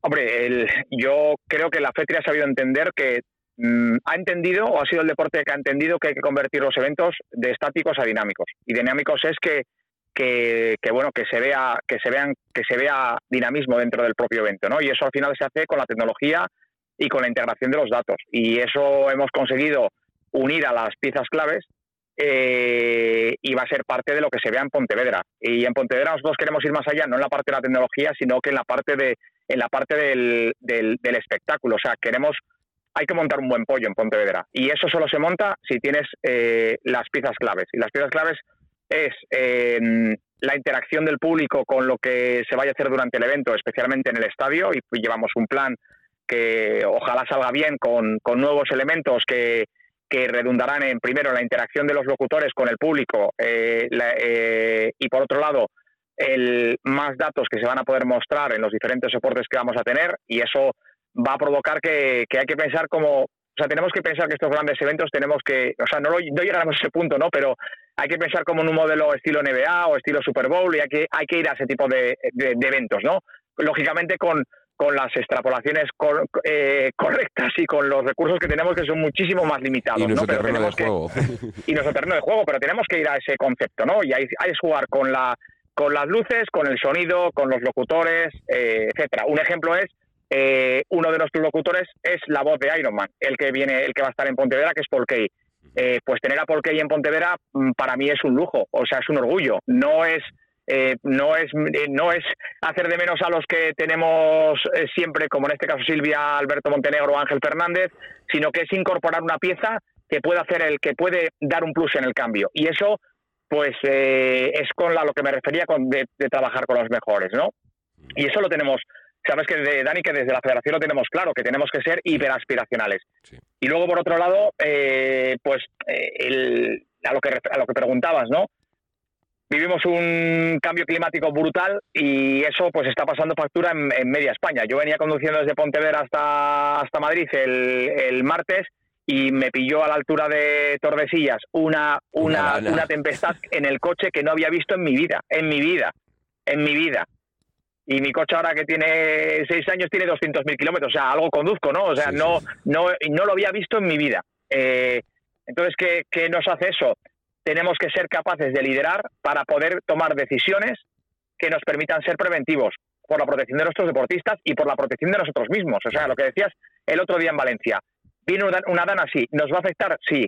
Prevemos que, el, por ejemplo, el domingo, que ya había pasado la Copa del Mundo, pero que había una competición popular, el día anterior a las 8 de la tarde daban vientos proyectados de más de 80 kilómetros por hora. Sí. ¿Qué se hizo? Primero, asegurar control de nuestras empresas, las que podían soportar 80 kilómetros por hora. No todas las empresas con las estructuras por muy certificadas que estén, pueden soportar vientos de más de 80 kilómetros por hora. Es que ni siquiera una, una carpa potente, certificada, asegurada, te lo soporta. Y hubo que desmontar elementos. ¿Por qué? Por protección. Y a los deportistas se les dijo, no va a haber triatlón, va a haber aqualón. ¿Por qué? Por protección. Que luego fue a menos, fue a menos. Pero ¿y si te encuentras con el pastel el domingo? Con todo con todo tirado y con todo levantado. La que nos ha pasado, que, nos ha pasado. Que nos ha pasado, pero que nos ha pasado que la, la dama de ese fin de semana ha tenido consecuencias de fallecimientos. O sea, no estamos hablando de ninguna broma. Entonces, la prevención tiene que ir por encima de todo. Y solo podemos prevenir si tenemos herramientas para poder tomar decisiones para poder prevenir. Y ahí yo te aseguro que el triatlón tiene que estar siempre por delante. O sea, nunca nos van a pillar atrás. Correcto.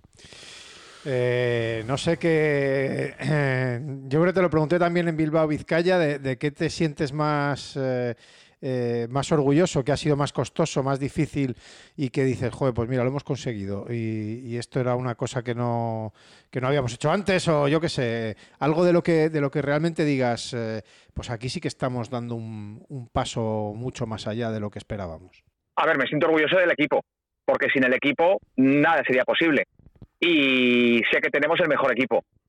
O sea, no hay un equipo que sea capaz de ejecutar lo que estamos haciendo. Y el equipo es empezando por el staff de la FETRI, y todo hacia abajo. Entonces, mm, no, no hay más que decir. Si trabajas con los mejores, se consiguen las mejores cosas. Eh, todos aportamos ideas porque, como decía, queremos ser aspiracionales y lo que tenemos, lo que, tenemos que hacer es no tener miedo. Tener, porque tener miedo significa quedarnos en la zona de confort. Y si nos quedamos en la zona de confort, no evolucionaremos ni nos verán como diferentes. Y el objetivo que tendrá siempre la FETRI será la, la, FETRI tiene que liderar que el trialón se vea de manera diferente. Y para hacerlo de manera diferente hay dos ejes. Uno es inversión y otra vez trabajar con los mejores. No queda, no queda otra. Y ya que hemos cogido carrerilla, pues el año que viene nos vamos a Málaga, ¿no? Me la has dejado votando, te iba a decir. Vamos a, ir liberando a Jorge, que está en Águilas, porque cuando estamos grabando esto, aunque lo emitiremos lunes, martes de la semana del evento, evidentemente son los días anteriores, le tenemos ya allí montando todo lo que tenemos este fin de semana. Eh, pues Pipe te lo ha dejado muy claro, Jorge. Vamos a salir de allí, cambio de bandera, y en Málaga, aparte de lo que tenemos este año, nos vamos a la gran final del año que viene. No salimos de una y nos metes en otra, mamón. Pues es, lo que, es lo que tenemos, nos va la marcha, ¿no? ¿Qué podemos avanzar algo de, algo de Málaga? Sí que ya sabemos lo que tenemos este año, que el año que viene va a ser Málaga tremendo. tiene que empezar a caminar, no va a ser fácil porque nos enfrentamos a una sede nueva donde nunca hemos hecho nada, partimos totalmente de cero y la prueba de este año, pues bueno, eh, tenemos que ser prudentes. Eh, hemos hecho las, estamos planteando las cosas de manera sencilla, pero tenemos que ser prudentes y, caminar sabiendo que, tenemos que arrancar el proyecto desde cero. No vamos a un proyecto donde, donde sea donde nos lo den hecho. Entonces ahí tenemos que ser muy prudentes y hacer las cosas muy bien y con mucha seguridad. Lo primero que tenemos, recordamos, es Pro Tour, eh, Copa del Mundo de Paratriatlón, que además sirve para los Juegos Paralímpicos aún de París. Van a ser puntos muy importantes. Sí, que son este octubre, ¿no? Eso es. Y Fenix Kit. Tendremos a Javi Comendoya con la prueba de los niños. Correcto, Jorge, ¿no? Eso es lo que tenemos eh, este, este año. Perdona. Un único día de evento por, porque hay que ser conservadores y porque tenemos que asegurar muy bien lo que hacemos dentro de la ciudad para, para no cometer errores y, y haciendo las cosas, pues eso, eh, arrancando despacio y pasito a pasito. Perfecto. Pues no te vamos a robar eh, más tiempo. Ya, ya también te lo dije eh, con lo de Bilbao Vizcaya. Eh, ya solo quedan los Juegos Olímpicos para organizar aquí. Eso, eso ya no depende ahí ya está. Ahí ya ojalá tú y yo, tú, los tres que estamos aquí, que tenemos unas cuantas acreditaciones en nuestro bolsillo, ya nos gustaría, ¿no? pero, pero, No te lo lleves, no te lo lleves, Pipe, no te lo lleves. Creo que, yo creo que no lo van a ver nuestros ojos, me parece a mí. Bueno, bueno, vamos a, vamos a ver, vamos a pelear, vamos a pelear. Un abrazo fuerte, mucha suerte por Águilas, Jorge, y, y nos vemos en Pontevedra. Gracias, Jorge, un abrazo. chao. chao. chao.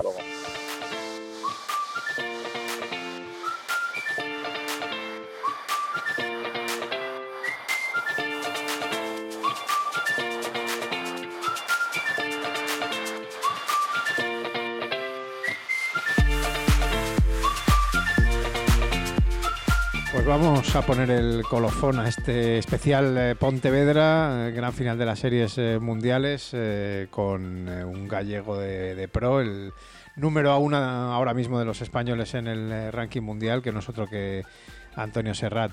Antonio, ¿qué tal? Muy buenas. Hola, ¿qué tal? Muy buenas. ¿Qué pasa, Antonio? ¿Qué tal?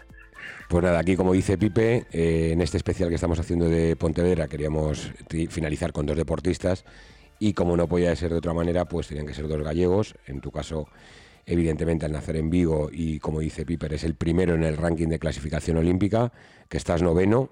No te queremos meter presión, pero si acabas entre los ocho primeros ya tienes los juegos asegurados cuando acabe el año. No, es por nada, por si no has leído los criterios.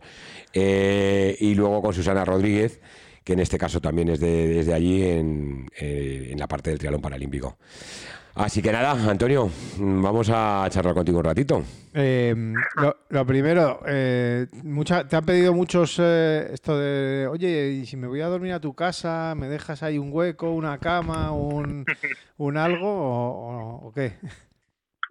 no, pero sí que es verdad que, al final Pontevedra es una ciudad pues más pequeña y, hablando con, gente de la selección de Estados Unidos me comentaron que que todo el equipo de allí de Estados Unidos se quedaba en Vigo si sabía de, alguna zona para entrenar y demás, ¿no? La verdad es que, tanto Vigo está muy cerquita de Pontevedra y luego pues yo he estado viviendo durante 10 años en Pontevedra, en el centro de tenificación y luego entrenando allí y bueno, pues son dos ciudades que, que, conozco muy bien. Tú no despistas, ¿eh? Tú les mandas ahí por los caminos así fáciles, pero no les enseñes los buenos, ¿eh?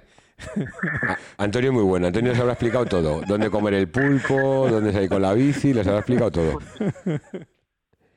Que aparte de esto que dice Pipe de que te hayan llamado para dónde entrenar, me imagino que también te empezarán a llamar para ir a ver a la zona VIP, que hay que te querrán ver de cerca, amigos, compañeros. O sea, si alguien va a correr en casa, lo que vimos con, con David Cantero el otro día en Valencia se va a quedar corto con lo que vas a tener tú allí en Pontevedra, ¿no?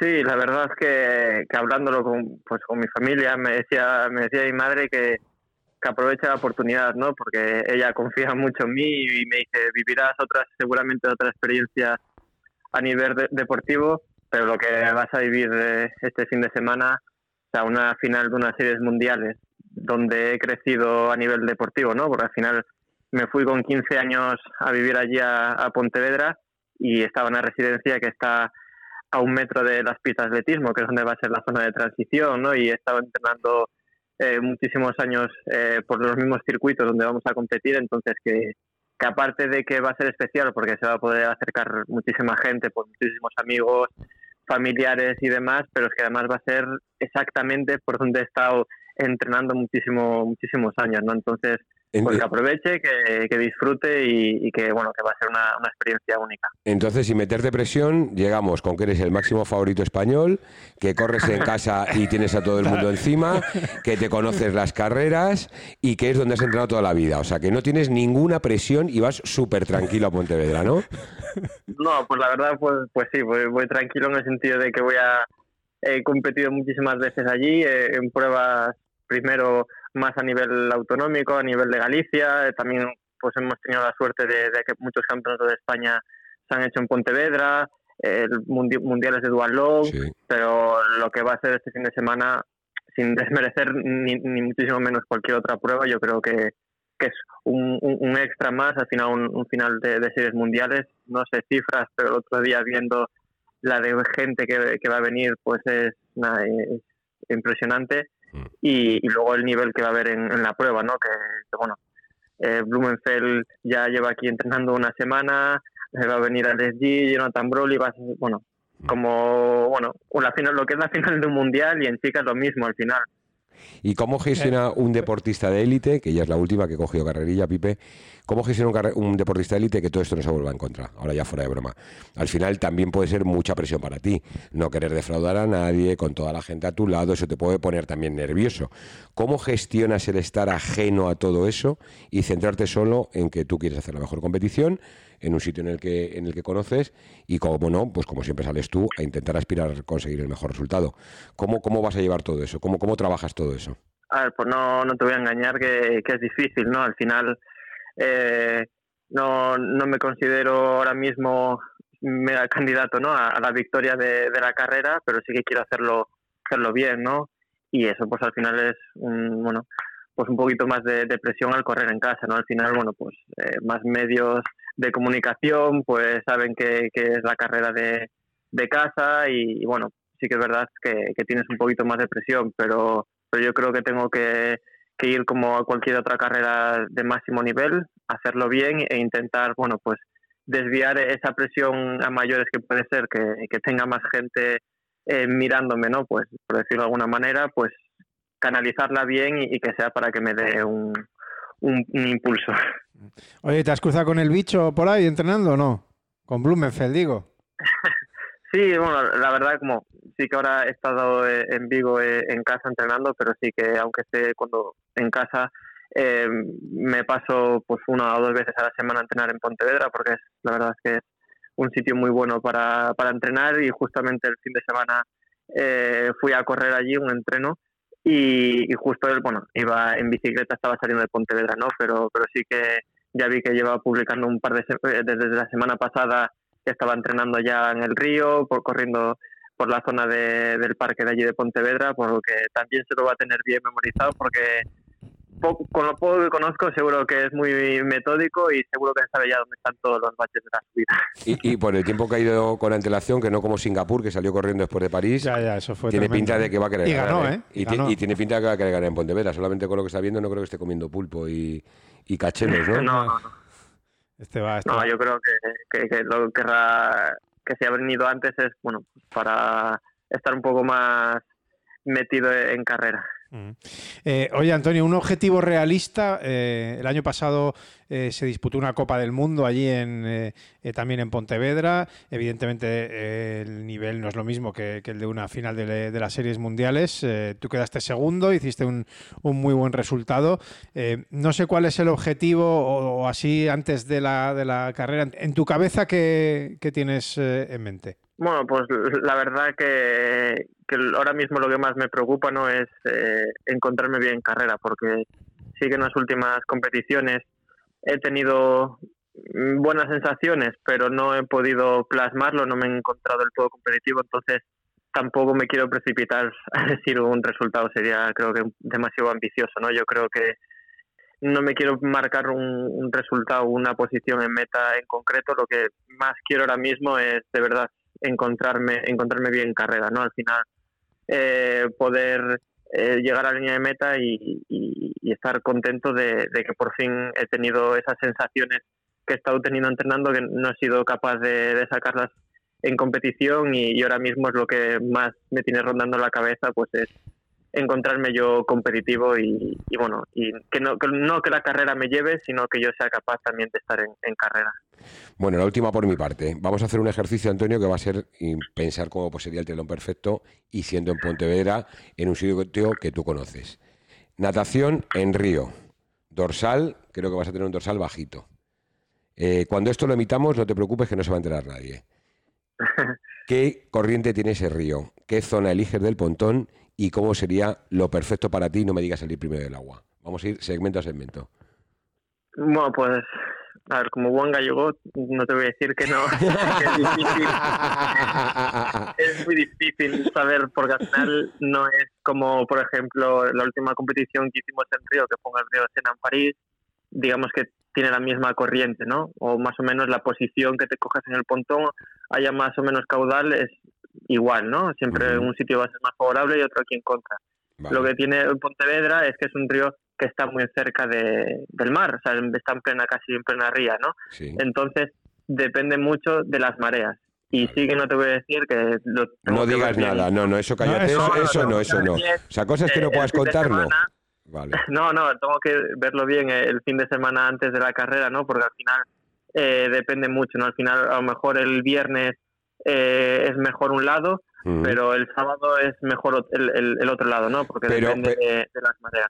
Y, y esto, eh, alguien que nos pueda estar, que nos esté escuchando y que no controle mucho de estas cosas, eh, ¿cuánta ventaja te puede llegar a dar? O sea, quiero decir, si coges la, la marea bien y coges el sitio, digamos, donde te lleva la corriente, ¿no? Entiendo. Eh, ¿Cuánta ventaja en segundos, en, tiempo tangible de, un, de un distancia olímpica que es esto, que son 1500 metros nadando, cuánto se puede llegar a sacar? O de desgaste. O de desgaste, vamos. Sí, a ver, no sabría decir exactamente si son 10, 15 o 5 segundos, pero, pero lo que sí está claro, que aunque, da igual, con que sean ya 5 segundos, que más o menos, o 10 segundos, mm va a ser el, desgaste, porque al final está, cualquier triatleta, salga por la izquierda, por la derecha, está capacitado para hacer en 300 metros 5 o, segundos más o 5 segundos menos, pero es en la posición que llegues en la boya. ¿no? Al final, eh, si los de la derecha van a nadar 5 segundos más rápido, no es un uno contra uno. Estamos hablando de que por un lado irán 30 y por el otro lado otros 30. ¿no? Entonces, al final, es, no es que entres 5 segundos más después que el primero, sino es que entras a lo mejor en la boya el 40. Y el 40 significa golpes por un lado, golpes por el otro, y en vez de perder esos únicos 5 segundos que podía significar ir por un lado del río, significa al final salir de las boyas, perder 20 segundos, ¿no? Entonces, es más, yo creo que en, este tipo de pruebas, ¿no? Que la boya está tan tan cerca, ¿no? A 300 metros de, la salida, es más en la posición que, que llegas y si libras un poquito más o, menos los, los golpes, que es un poquito lo, lo que todo el mundo va a querer eh, evitar. Acabamos la natación, hemos salido más o menos delante, ¿vale? Y nos vamos a la bici. 40 kilómetros de bici. ¿Cómo es el ciclismo, Antonio? ¿Qué esperas allí? ¿Cómo te gustaría desenvolverte y cómo te gustaría acabar ese evento ciclista? Sí que hay una única diferencia, yo creo, con respecto a la Copa del Mundo de, del año pasado, es que es el circuito de bici, que hay un tramo de subida que es el mismo tramo que se hacía en competiciones anteriores, como era como fue en el europeo del 2011, creo. Entonces, eh, bueno, es un añadido de que pone, pues, es, yo creo que pone más interesante la, carrera, ¿no? Entonces, al final, no es una subida de pendientes como están corriendo en, la vuelta del Antirú del 20%, pero al final, bueno, no deja de ser un 5% que te la encuentras a un kilómetro de salir de, del agua y que bueno, te pasas ahí tus dos, tres minutos a esa, en ese porcentaje que, que yo creo que en la primera vuelta pues marcará un poquito eh, que, que, si hay corte o, no corte, ¿no? Yo creo que luego en las vueltas 6, 7, 8, ¿no? Las cinco últimas vueltas mm, tampoco creo que sea una subida para para reventar, que puede ser, que al final el, si hay alguien que tiene muchas fuerzas es donde puede hacer daño, pero yo creo que ese tipo de subidas donde va a hacer más daño es en esas dos, dos tres primeras vueltas que, que se va todavía muy, muy, muy rápido, intentando, pues si vas adelante, hacer el corte y si vas atrás, recortarlo. Y, bueno, que yo creo que va a dejar un, desgaste que a diferencia de, a lo mejor del año pasado, que, que tenía un, era un circuito un poquito más técnico en una zona, a lo mejor pierde un poco de, de esa zona técnica, pero añade una subida que, se va a notar en la carrera a pie. Y, pues se lo sabe todo al dedillo, ¿eh? ¿Y cómo, vas a empezar ahí la carrera a pie? ¿Cómo va la carrera en ese momento, Antonio? ¿Cómo vas a ir? Adelante, seguro. Vale. Y nos vamos para el último 10.000. Eso va a ser una auténtica locura por todo el centro de Pontevedra, pero cuéntanoslo tú. O sea, yo creo que los decibelios. Y mira que vivimos volumen alto en Valencia, en la curva esa maldita que teníamos ahí a, toda la, a todos los canteranos ahí animando a David. Eh, ¿Cómo va a ser lo de Pontevedra? ¿Cómo son esos 10 kilómetros y cómo te imaginas esa entrada al estadio y, caras conocidas por todos lados?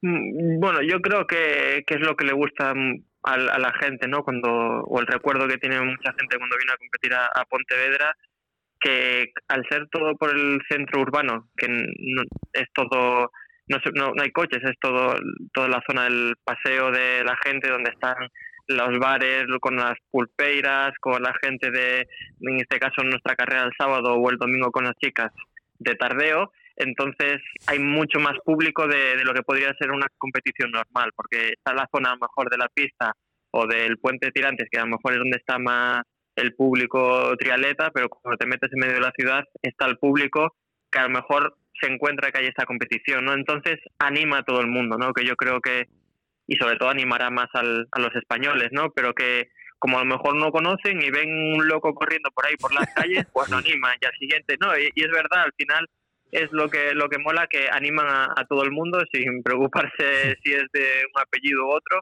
Y, yo creo que es lo que le, le gusta a, todo el mundo que, que viene de, de, fuera que se encuentran que entran en medio de la ciudad y coincide que eso que va a ser todavía va a ser buen tiempo y va a haber mucha gente por, la calle y van a animar como locos a quien sea. Joder, me lo estoy imaginando ya y me estoy viniendo arriba. Es lo que ¿eh? te he dicho, yo creo que quien escuche esto y no tenga ganas de ir allí a verlo, de ir allí a, vivirlo, de, de, estar animando a todos estos animales, eh, no es que no tiene sangre en las venas. Ah, sí, sí, no, la verdad que pelos de punta ahora mismo. ¿eh? Solo de imaginar ese, esa, esa escena ¿eh? y esa, esa situación va a ser, va a ser una pasada.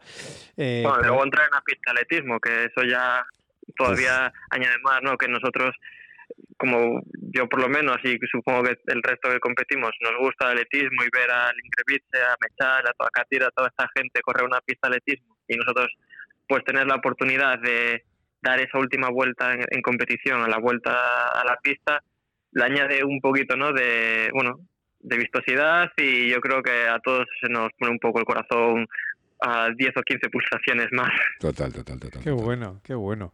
Qué bien lo ha contado, ¿eh? Qué bien lo ha contado. La verdad es que que hemos elegido bien, ¿eh? Yo creo que sí. Yo creo que sí.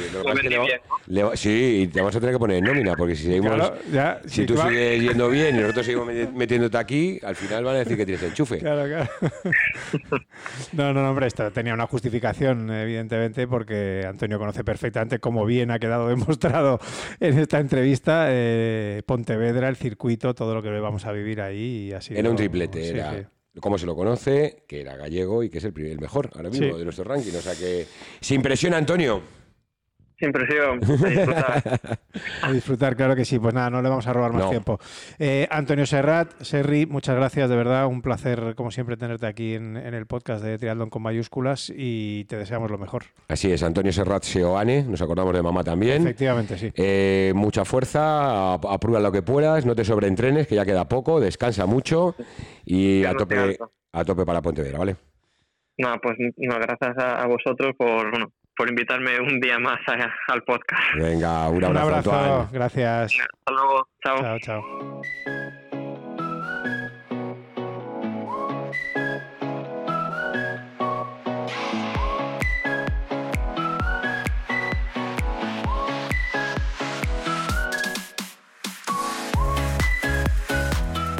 Pues ahora sí vamos a ponerle el eh, broche de oro, Dani, eh, con eh, Susana Rodríguez, ni más ni menos. Lo de oro, pues por ejemplo, porque es campeona paralímpica en, en Tokio 2020, aparte de haber sido campeona del mundo, de Europa y, que, bueno, si ves su palmarés, pues prácticamente son todo unos, como digo yo, que, lo que quiere decir es que, que, gana prácticamente todas las competiciones en las que en las que compite. Así es, Pipe, pues no podía ser de otra manera, como hemos dicho al inicio de este podcast esto es 100% Pontevedra, teníamos que hablar con dos deportistas gallegos y quienes mejores, pues Antonio Serrat y, Susan Rodríguez. Como tú dices, es nuestra Iván Raña del triatlón o nuestro Javier Gómez Noya. Es nuestra triatleta paralímpica más laureada. Eh, ha estado mm, compitiendo con varias guías, por lo tanto no, significa que las guías no son buenas, pero la que tiene la madera y la que al final tira del carro es ella. Eh, ha sido portada del Time, que de eso no vamos a hablar más veces, compagina su medicina en el hospital, o sea, bueno, mm, chica para todo y que estará muy contenta de, poder vivir esto en casa. Mm. Susana Rodríguez, ¿qué tal? Muy buenas. Hola, buenas. Bueno, deseando que, llegue el gran acontecimiento. Desde que supimos que se iba a celebrar en Pontevedra, la verdad que hemos estado ¿no? a expectativa y ya por fin ya está ahí el, Mundial. Eh, disputar un Mundial en casa que no sé, que te recorre por, eh, por dentro, porque bueno, pues amigos, familia, que te estarán diciendo de todo, que estarán deseando verte allí. Bueno, no sé, no sé cómo, cómo estás viviendo estos últimos días. Bueno, pues si cualquier mundial tiene un significado especial, porque al final para nosotros es la carrera del año, el paratrialón pues no es como las series mundiales, ¿no? Donde se van haciendo votaciones y el campeón del mundo sale de todo el circuito, sino que para nosotros es la final, la, última carrera la que, la que te hace el resultado del mundial. Y pues cuanto más en, casa, ¿no? Porque bueno, yo soy de Vigo, pero Pontevedra está, está a un paso de, mi ciudad. Y además eh, tiene un significado especial porque yo fui allí donde di mis primeros pasos en el deporte, primero con el atletismo y también fue donde, donde bueno, en el 2000, allá por el 2006 conocí un poco lo que era la, la realidad del triatlón, que luego acabó siendo mi deporte. Y, bueno, de ver todo lo que se ha ido celebrando allí, pues Copas de Europa, eh, Campeonato del Mundo de Balón, Multideporte, Copa del Mundo, el año pasado, Campeonatos de España, pues creo que también es un premio eh, para la ciudad, para su gente, el, el poder tener allí este evento y, jo, pues con muchas ganas.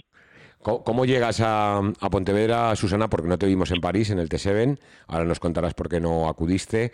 Habías subido a Sierra Nevada a prepararte un poco, creo, y has tenido también alguna molestia, aunque creo que vas a estar en el Campeonato de España de, Águilas también. ¿Cómo llegas a nivel, a nivel deportivo? Bueno, pues eh, la verdad que, que, tuve un verano un poquito complicado a nivel personal, pero afortunadamente las últimas semanas de preparación en Sierra Nevada fueron muy bien. Eh, tuve una pequeña lesión en un, en un pie derivado de bueno un par de torceduras. Al final tuve un bloqueo del, del, cuboides y las cuñas. La verdad que tuve bastante dolor, estuve sin correr unos cuantos días. Pero eh, bueno, lo bueno del triatlón es que es que aunque no puedas hacer uno de los deportes, pues sí que siempre tienes trabajo por hacer y te ayuda también a, a, mantenerte, ¿no? Entonces, bueno, pienso que pienso que llegó bien. Ahora, bueno, pues ya sabemos que que en las carreras puede pasar de todo, que no se terminan hasta que se cruza la línea de meta y, bueno, hay que luchar, ¿no? Pero creo que, que llevo en buenas condiciones, he hecho ahora mismo entrenos que, que no he hecho nunca antes, ni siquiera preparando los juegos, así que creo que, que llegó bien y ahora pues que, que el día que tiene que salir pues pues salga, porque al final eh, se trata de eso, ¿no? Lo que hayas hecho antes pues vale de mucho para prepararte, pero, pero al final ese sería donde, donde te juegas las cartas. Correcto. Como se nota que es doctora, ¿eh? nos ha soltado ahí dos o tres palabras de cuboide, no sé qué, no sé cuántos. Madre mía. Em, eh, le preguntábamos antes también a, Antonio Serrat. ¿Cómo gestionas? Eh, porque al final estás en casa con tu familia, con tus amigos, con todo el mundo que te quiere. Eh, ¿Cómo se gestiona también a nivel emocional una competición de estas características? Eh, los nervios que, porque por un lado, en el lado positivo, pues el apoyo y el ánimo de la mm. gente, pues te vienes arriba, pero por otro, no quieres defraudar, no quieres fallarles y eso también es una presión extra que te puedes meter tú como deportista. ¿Cómo, cómo trabajas eso? Sí, efectivamente. Eh, yo siempre lo digo, ¿no? Que, que para nosotros, bueno, está, la verdad que es increíble, ¿no? Que, que pueda ir la gente a vernos, eh, tener un mundial a, a escasos minutos de casa, pues es un privilegio, pero bueno, es mucho más fácil, eh, en cierta manera, irte a Gold Coast, a correr allí, eh, los días antes puedes estar ¿no? con más tranquilidad, eh, eres una más y, y, vas a hacer la carrera y ya está, ¿no? Aquí es diferente. Yo, bueno, pues he estado trabajando todo esto con María, que es mi psicóloga deportiva, ella va a venir también la semana del Mundial a Pontevedra eh, para echarme una mano y yo, pues, eh, por lo que a mí corresponde, voy a intentar vivirlo como cualquier otro campeonato del mundo, hacer mis rutinas, mis reconocimientos de los circuitos y luego, pues, bueno, pues mira, sí que ese día va a ser distinto porque al final estoy segura que va a haber un poco más de ruido del habitual.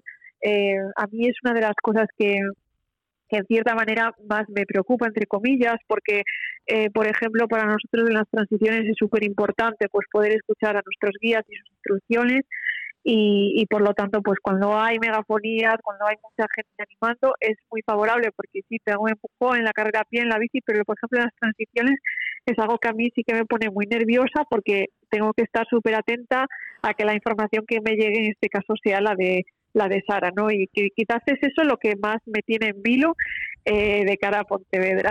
Pues nada, hacemos un llamamiento a todos los aficionados que estén cerca de la transición, por favor, que cuando salga Susana, que intenten eh, no gritar mucho. Como en el rugby cuando tiran a palos, todos calladitos y esperar a que coja la bici o la deje. Sí, bueno. Eh, yo mm, tengo una más. Eh, has comentado lo de Sara, llevas ya un tiempo entrenando y compitiendo con ella. Me imagino que todo sigue igual. Tu entrenador sigue siendo Luis Piña, tu guía sigue siendo Sara. No hay cambios en este ciclo ni para Pontevedra ni para, ni para París, ¿no? No, yo llevo ya, bueno, pues un trabajo sólido con, con Sara desde, bueno, pues justo desde, desde la pandemia. Eh, bueno, creo que, que, lo estamos haciendo bien, hemos estado este verano pues haciendo buenos entrenamientos y, y bueno, pues en principio y, y, esperemos que en final, ¿no? Eh, la vida da muchas vueltas y y yo lo he vivido en mis propias carnes y bueno, pues mira, yo por ejemplo hace unas semanas es que no sabía si iba a poder correr en Pontevedra por el, por el problema del pie y bueno, pues esto mismo le puede pasar a, cualquier triatleta y también a un día, ¿no? Y al final, eh, pues nosotros lo sabemos.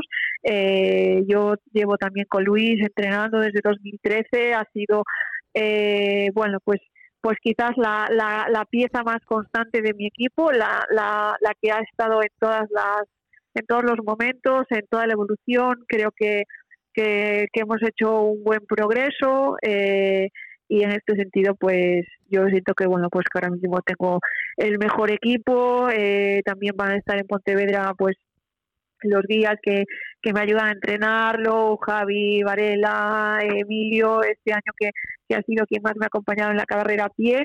Y, y, bueno, ellos son también mis amigos, se dedican muchísimo tiempo a que yo pueda sacar los entrenamientos adelante, porque al final, eh, bueno, Sara vive en Barcelona, mis días anteriores, pues Paula vivía en Madrid, Mabel vivía en Murcia, Payalen vivía en Cataluña, y con lo cual, pues siempre he tenido que tirar de, de esta gente que al final le gusta mucho el triatlón. Eh, ellos comparten conmigo pues cada uno de mis sueños y, y, bueno, también estoy muy contenta de que puedan estar en Pontevedra eh, aunque sea del otro lado de la barrera, que ya más que les gustaría poder empujar ahí unos vatios, pero, pero bueno, que, también estoy muy contenta de que, de que puedan por fin ver esto de, de cerca y estoy segura que la gente que viene también estará en París. Mm. Oye, ¿cómo te imaginas la, la carrera? Eh, o, qué, ¿Y qué esperas de, de, esta final de la, o este mundial de las series, bueno, series mundiales en, en el triatlón y el, mundial en, en, el triatlón paralímpico? Bueno, eh, la carrera eh, pues, pues dura porque al final, bueno, pues están las mejores deportistas eh, tenemos nuevas rivales, gente que joven, ¿no? Que, que viene dándole un, un, impulso más a este deporte, que es lo que tiene que pasar en los próximos años, que cada vez pues eh, se le vaya dando una vuelta de tuerca, eso es lo que queremos que, que sea el, el paratrialón. Y, y bueno, pues eh, hay que luchar a full desde el principio, eh, ver que, que cómo se comporta el río en la mañana de la carrera, eh, la bici, pues tenemos las cuatro vueltas, ¿no? Con, con un circuito, bueno, pues con una subida no, no demasiado pendiente, pero hay un poquito un poquito tendida, que ya la hemos hecho otros años y la conocemos bien. eh, no dejarse nada en la subida y, también hacer fuertes las bajadas porque es que no se puede perder tiempo en nada. Y bueno, la carrera a pie ahora mismo yo es la disciplina que en la que mejor estoy a pesar de este incidente que he tenido y, espero que, pueda hacerla bien. Tengo que, verme bien el circuito porque es distinto a otros que hemos hecho otras veces y, y bueno, me han explicado así un poco cómo es el tramo del nace y eso quiero quiero también verlo allí in situ, tenerlo claro. En Pontevedra hay bastantes badenes, que, bueno, esto para los deportistas ciegos la verdad que no es lo mejor del mundo porque eh, son irregularidades del terreno, eh, pero bueno, saber cuántos hay y dónde están para que cuando Sara me avise, pues tenerlo claro. Yo tengo una última, con el permiso de Pipe, Perfecto, que es el relevo mixto. Sabemos que en Pontevedra va a haber un relevo mixto en paratriatlón, que se está luchando, o triatlón paralímpico, que tenemos que ir actualizando el vocabulario, y lo decimos siempre. Eh, sabemos que está luchando porque en Los Ángeles esté dentro de, la Carta Olímpica y que sea... El programa olímpico. eso es, el programa olímpico y que haya medallas. ¿Cómo ves esa prueba? Tú no has llegado a competir en esa disciplina, ¿no? y te gustaría participar en el equipo nacional? Bueno, eh, yo nunca he competido en esta disciplina. Eh, el año pasado creo que hubo un primer evento en Abu Dhabi, eh, el día 26 de septiembre, creo que nosotros habíamos corrido, no, de noviembre, perdón, nosotros habíamos corrido creo que el 24 y ya regresamos antes a España de que tuviera lugar esta prueba, ¿no? El año pasado podía haber varios combinados por país, pero este año ya solo hay un único equipo por país. poquito a poco las reglas, ¿no? Se van afinando, ya que, bueno, pues eh, al igual que en el triatlón sin discapacidad, eh, hay dos hombres y dos mujeres, pero luego también hay que hacer una combinación por puntos, ¿no? Según la discapacidad que tiene el deportista, tiene un valor de puntos y el equipo no se puede pasar de X puntos, ¿no?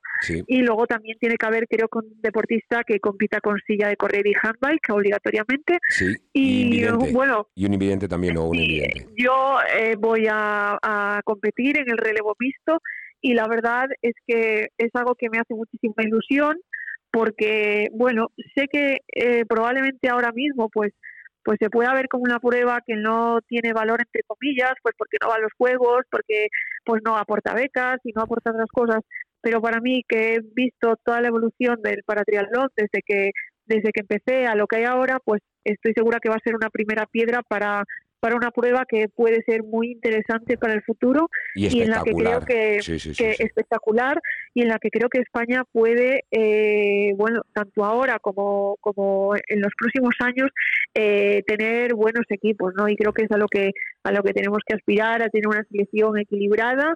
Eh, bueno, va a haber muchos más deportistas en este mundial de los que hubo en otros, va, cada vez hay más chicas, que eso la verdad que es una pasada porque yo estuve años pues prácticamente compitiendo sola, después llegó Eva y Raquel, eh, bueno pues ahora Andrea, Marta y demás y cada vez somos más y creo que, que, tenemos que tender a tener un equipo pues variado, equilibrado y a buscar deportistas de todas las categorías eh, que es lo que en el futuro pues va a abrir las puertas de, de más éxitos y de más medallas. Pues. Eh, ganas de verlo. sí, sí, la verdad es que sí, la verdad es que sí, nos, hemos, nos ha puesto los dientes largos.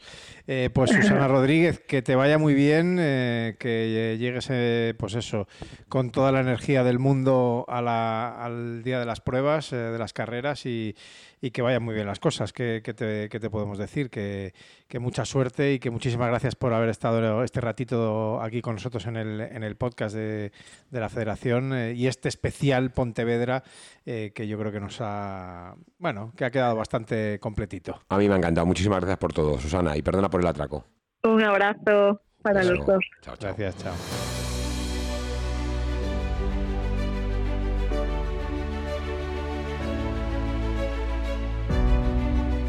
Pues ahora ya sí podemos despedir, eh, Daniel Márquez. Eh, yo creo que ha sido un podcast bastante completo. Hemos tocado todas las patas posibles, lo institucional, lo deportivo, competiciones y, luego los deportistas eh, para ponerle ese colofón perfecto a lo que ha sido, bueno, pues más de una hora de charlas y de, y, de, entrevistas escuchando a los protagonistas de nada. En unos días empieza ya toda la competición porque lo que es eh, Pontevedra 2023. Em, eh, ya está, según lo estáis escuchando, ya está empezando, ya ha empezado, mejor dicho. Así es, Pipe. Yo creo que ha quedado un especial final muy cerradito y muy chulo, como tú has dicho, con todas las patas del banco cubiertas. Desde martes, bueno, ya hay trialetas por allí, varios días de antelación. Hemos visto a Blumenfeld y a algún otro ya haciendo entrenamientos por allí. Y como tú dices, martes, miércoles, jueves, el jueves desfile de naciones y la, la apertura oficial estaremos a tope con, con Pontevedra. Eh, nada, antes de despedir, muchas gracias a todos, como siempre, por el seguimiento que, que nos hacéis. Más de mil descargas de audios, tanto en Evox como en Spotify. Intentamos que no sean tan largos los podcasts, lo hablamos muchas veces Pipe y yo fuera de, de onda, pero al final mm, a mí me encanta hablar y a Y él a mí también. Y lo que nos cuenta la gente creemos que es muy interesante, nos vamos casi dos horas y como no tenemos mucho feedback de vuestra parte, porque os da vergüenza hablar con la gente de la federación, pues vamos a seguir haciéndolo porque creemos que nos escuchéis y que os gusta. Así que nada, después de toda esta retaíla, nos veremos a finales del mes que viene, hablaremos de lo que ha sido Pontevedra, hablaremos de lo que ha sido Águilas con el Campeonato de España este fin de semana, os pondremos en antecedentes de lo que vamos a cocer en Málaga, que va a ser otra fiesta tremenda, con Javi Comendoy en los Fenix Kit, con la Copa del Mundo de Paratrialón, esos puntos para los Juegos de, de París, y el Super Pro Tour, que volvemos después del parón tras Madrid, con los mejores triatletas nacionales, con los mejores triatletas de la Triarmada que estarán allí para repartirse el dinerito, y como T7 a la gran final de Málaga. Así que el hámster no para en la rueda, seguimos ahí dándole caña corriendo sin cada parar. vez más, corriendo cada vez más. Y gracias una vez más, Pipe, porque te tenemos eh, poli trabajando en programa de televisión, Encantado. entrevistado en el Todo Triatlón, tirando del podcast, así que Encantado de la vida, ya lo sabes. que me seguimos encanta esto, y o sea que- contadnos cómo lo veis, y redes Claro, sí, sociales, da- etcétera, etcétera. Ya nos dijo el otro día Andrés Hilario en, en Valencia que le encanta y que cuando se va a rodar ahí se lo pone el podcast y que, y que le gusta todos los contenidos, que había cosas de, por ejemplo, de- del triatlón paralímpico que no conocía y que está empezando a conocer gracias al podcast. O sea que, oye, os animamos a que nos deis eh, ese feedback y que no os cortéis, que nos digáis, os acerquéis a Dani en la competición si le veis o a mí. eh, oye, pues O me gusta Tongen, esto. o a Berta, que también o a por Berta allí. también, Berta Ballesteros. eh, nos gusta esto, esto no, esto sí. Eh, ¿Por qué no hacéis esto? Eh, sugerencias, en fin, aceptamos todo, nosotros encantados. Así es que, bueno, pues eso, lo dicho, eh, que esperemos que os haya gustado y mm, nada, que nos vemos en Pontevedra. Animamos a todo el mundo que pueda acercarse allí a disfrutar y, y a pasar un fin de semana espectacular. Así es, nos vemos por allí. Las carreras élite las podréis seguir en Teledeporte y además iremos por Teledeporte, no solo por el RTV Play, porque los directos de élite los produce Televisión Española y el resto se pueden ver en Triathlon Live. Sabéis que eso es de pago, hay ofertas muy buenas para todos los españoles y tendréis a Pipe además comentando las carreras sub-23 y las que se emitan por, tele, por Live. Así que Pipe, no me enrollo más, nos vemos en la próxima. Venga, gracias, eh, pues lo dicho. Que hasta dentro de un par de semanas o tres, eh, que estaremos con el siguiente podcast eh, con lo que ha pasado en Pontevedra. Gracias por escucharnos. Hasta entonces, adiós, chao. Triatlón con mayúsculas.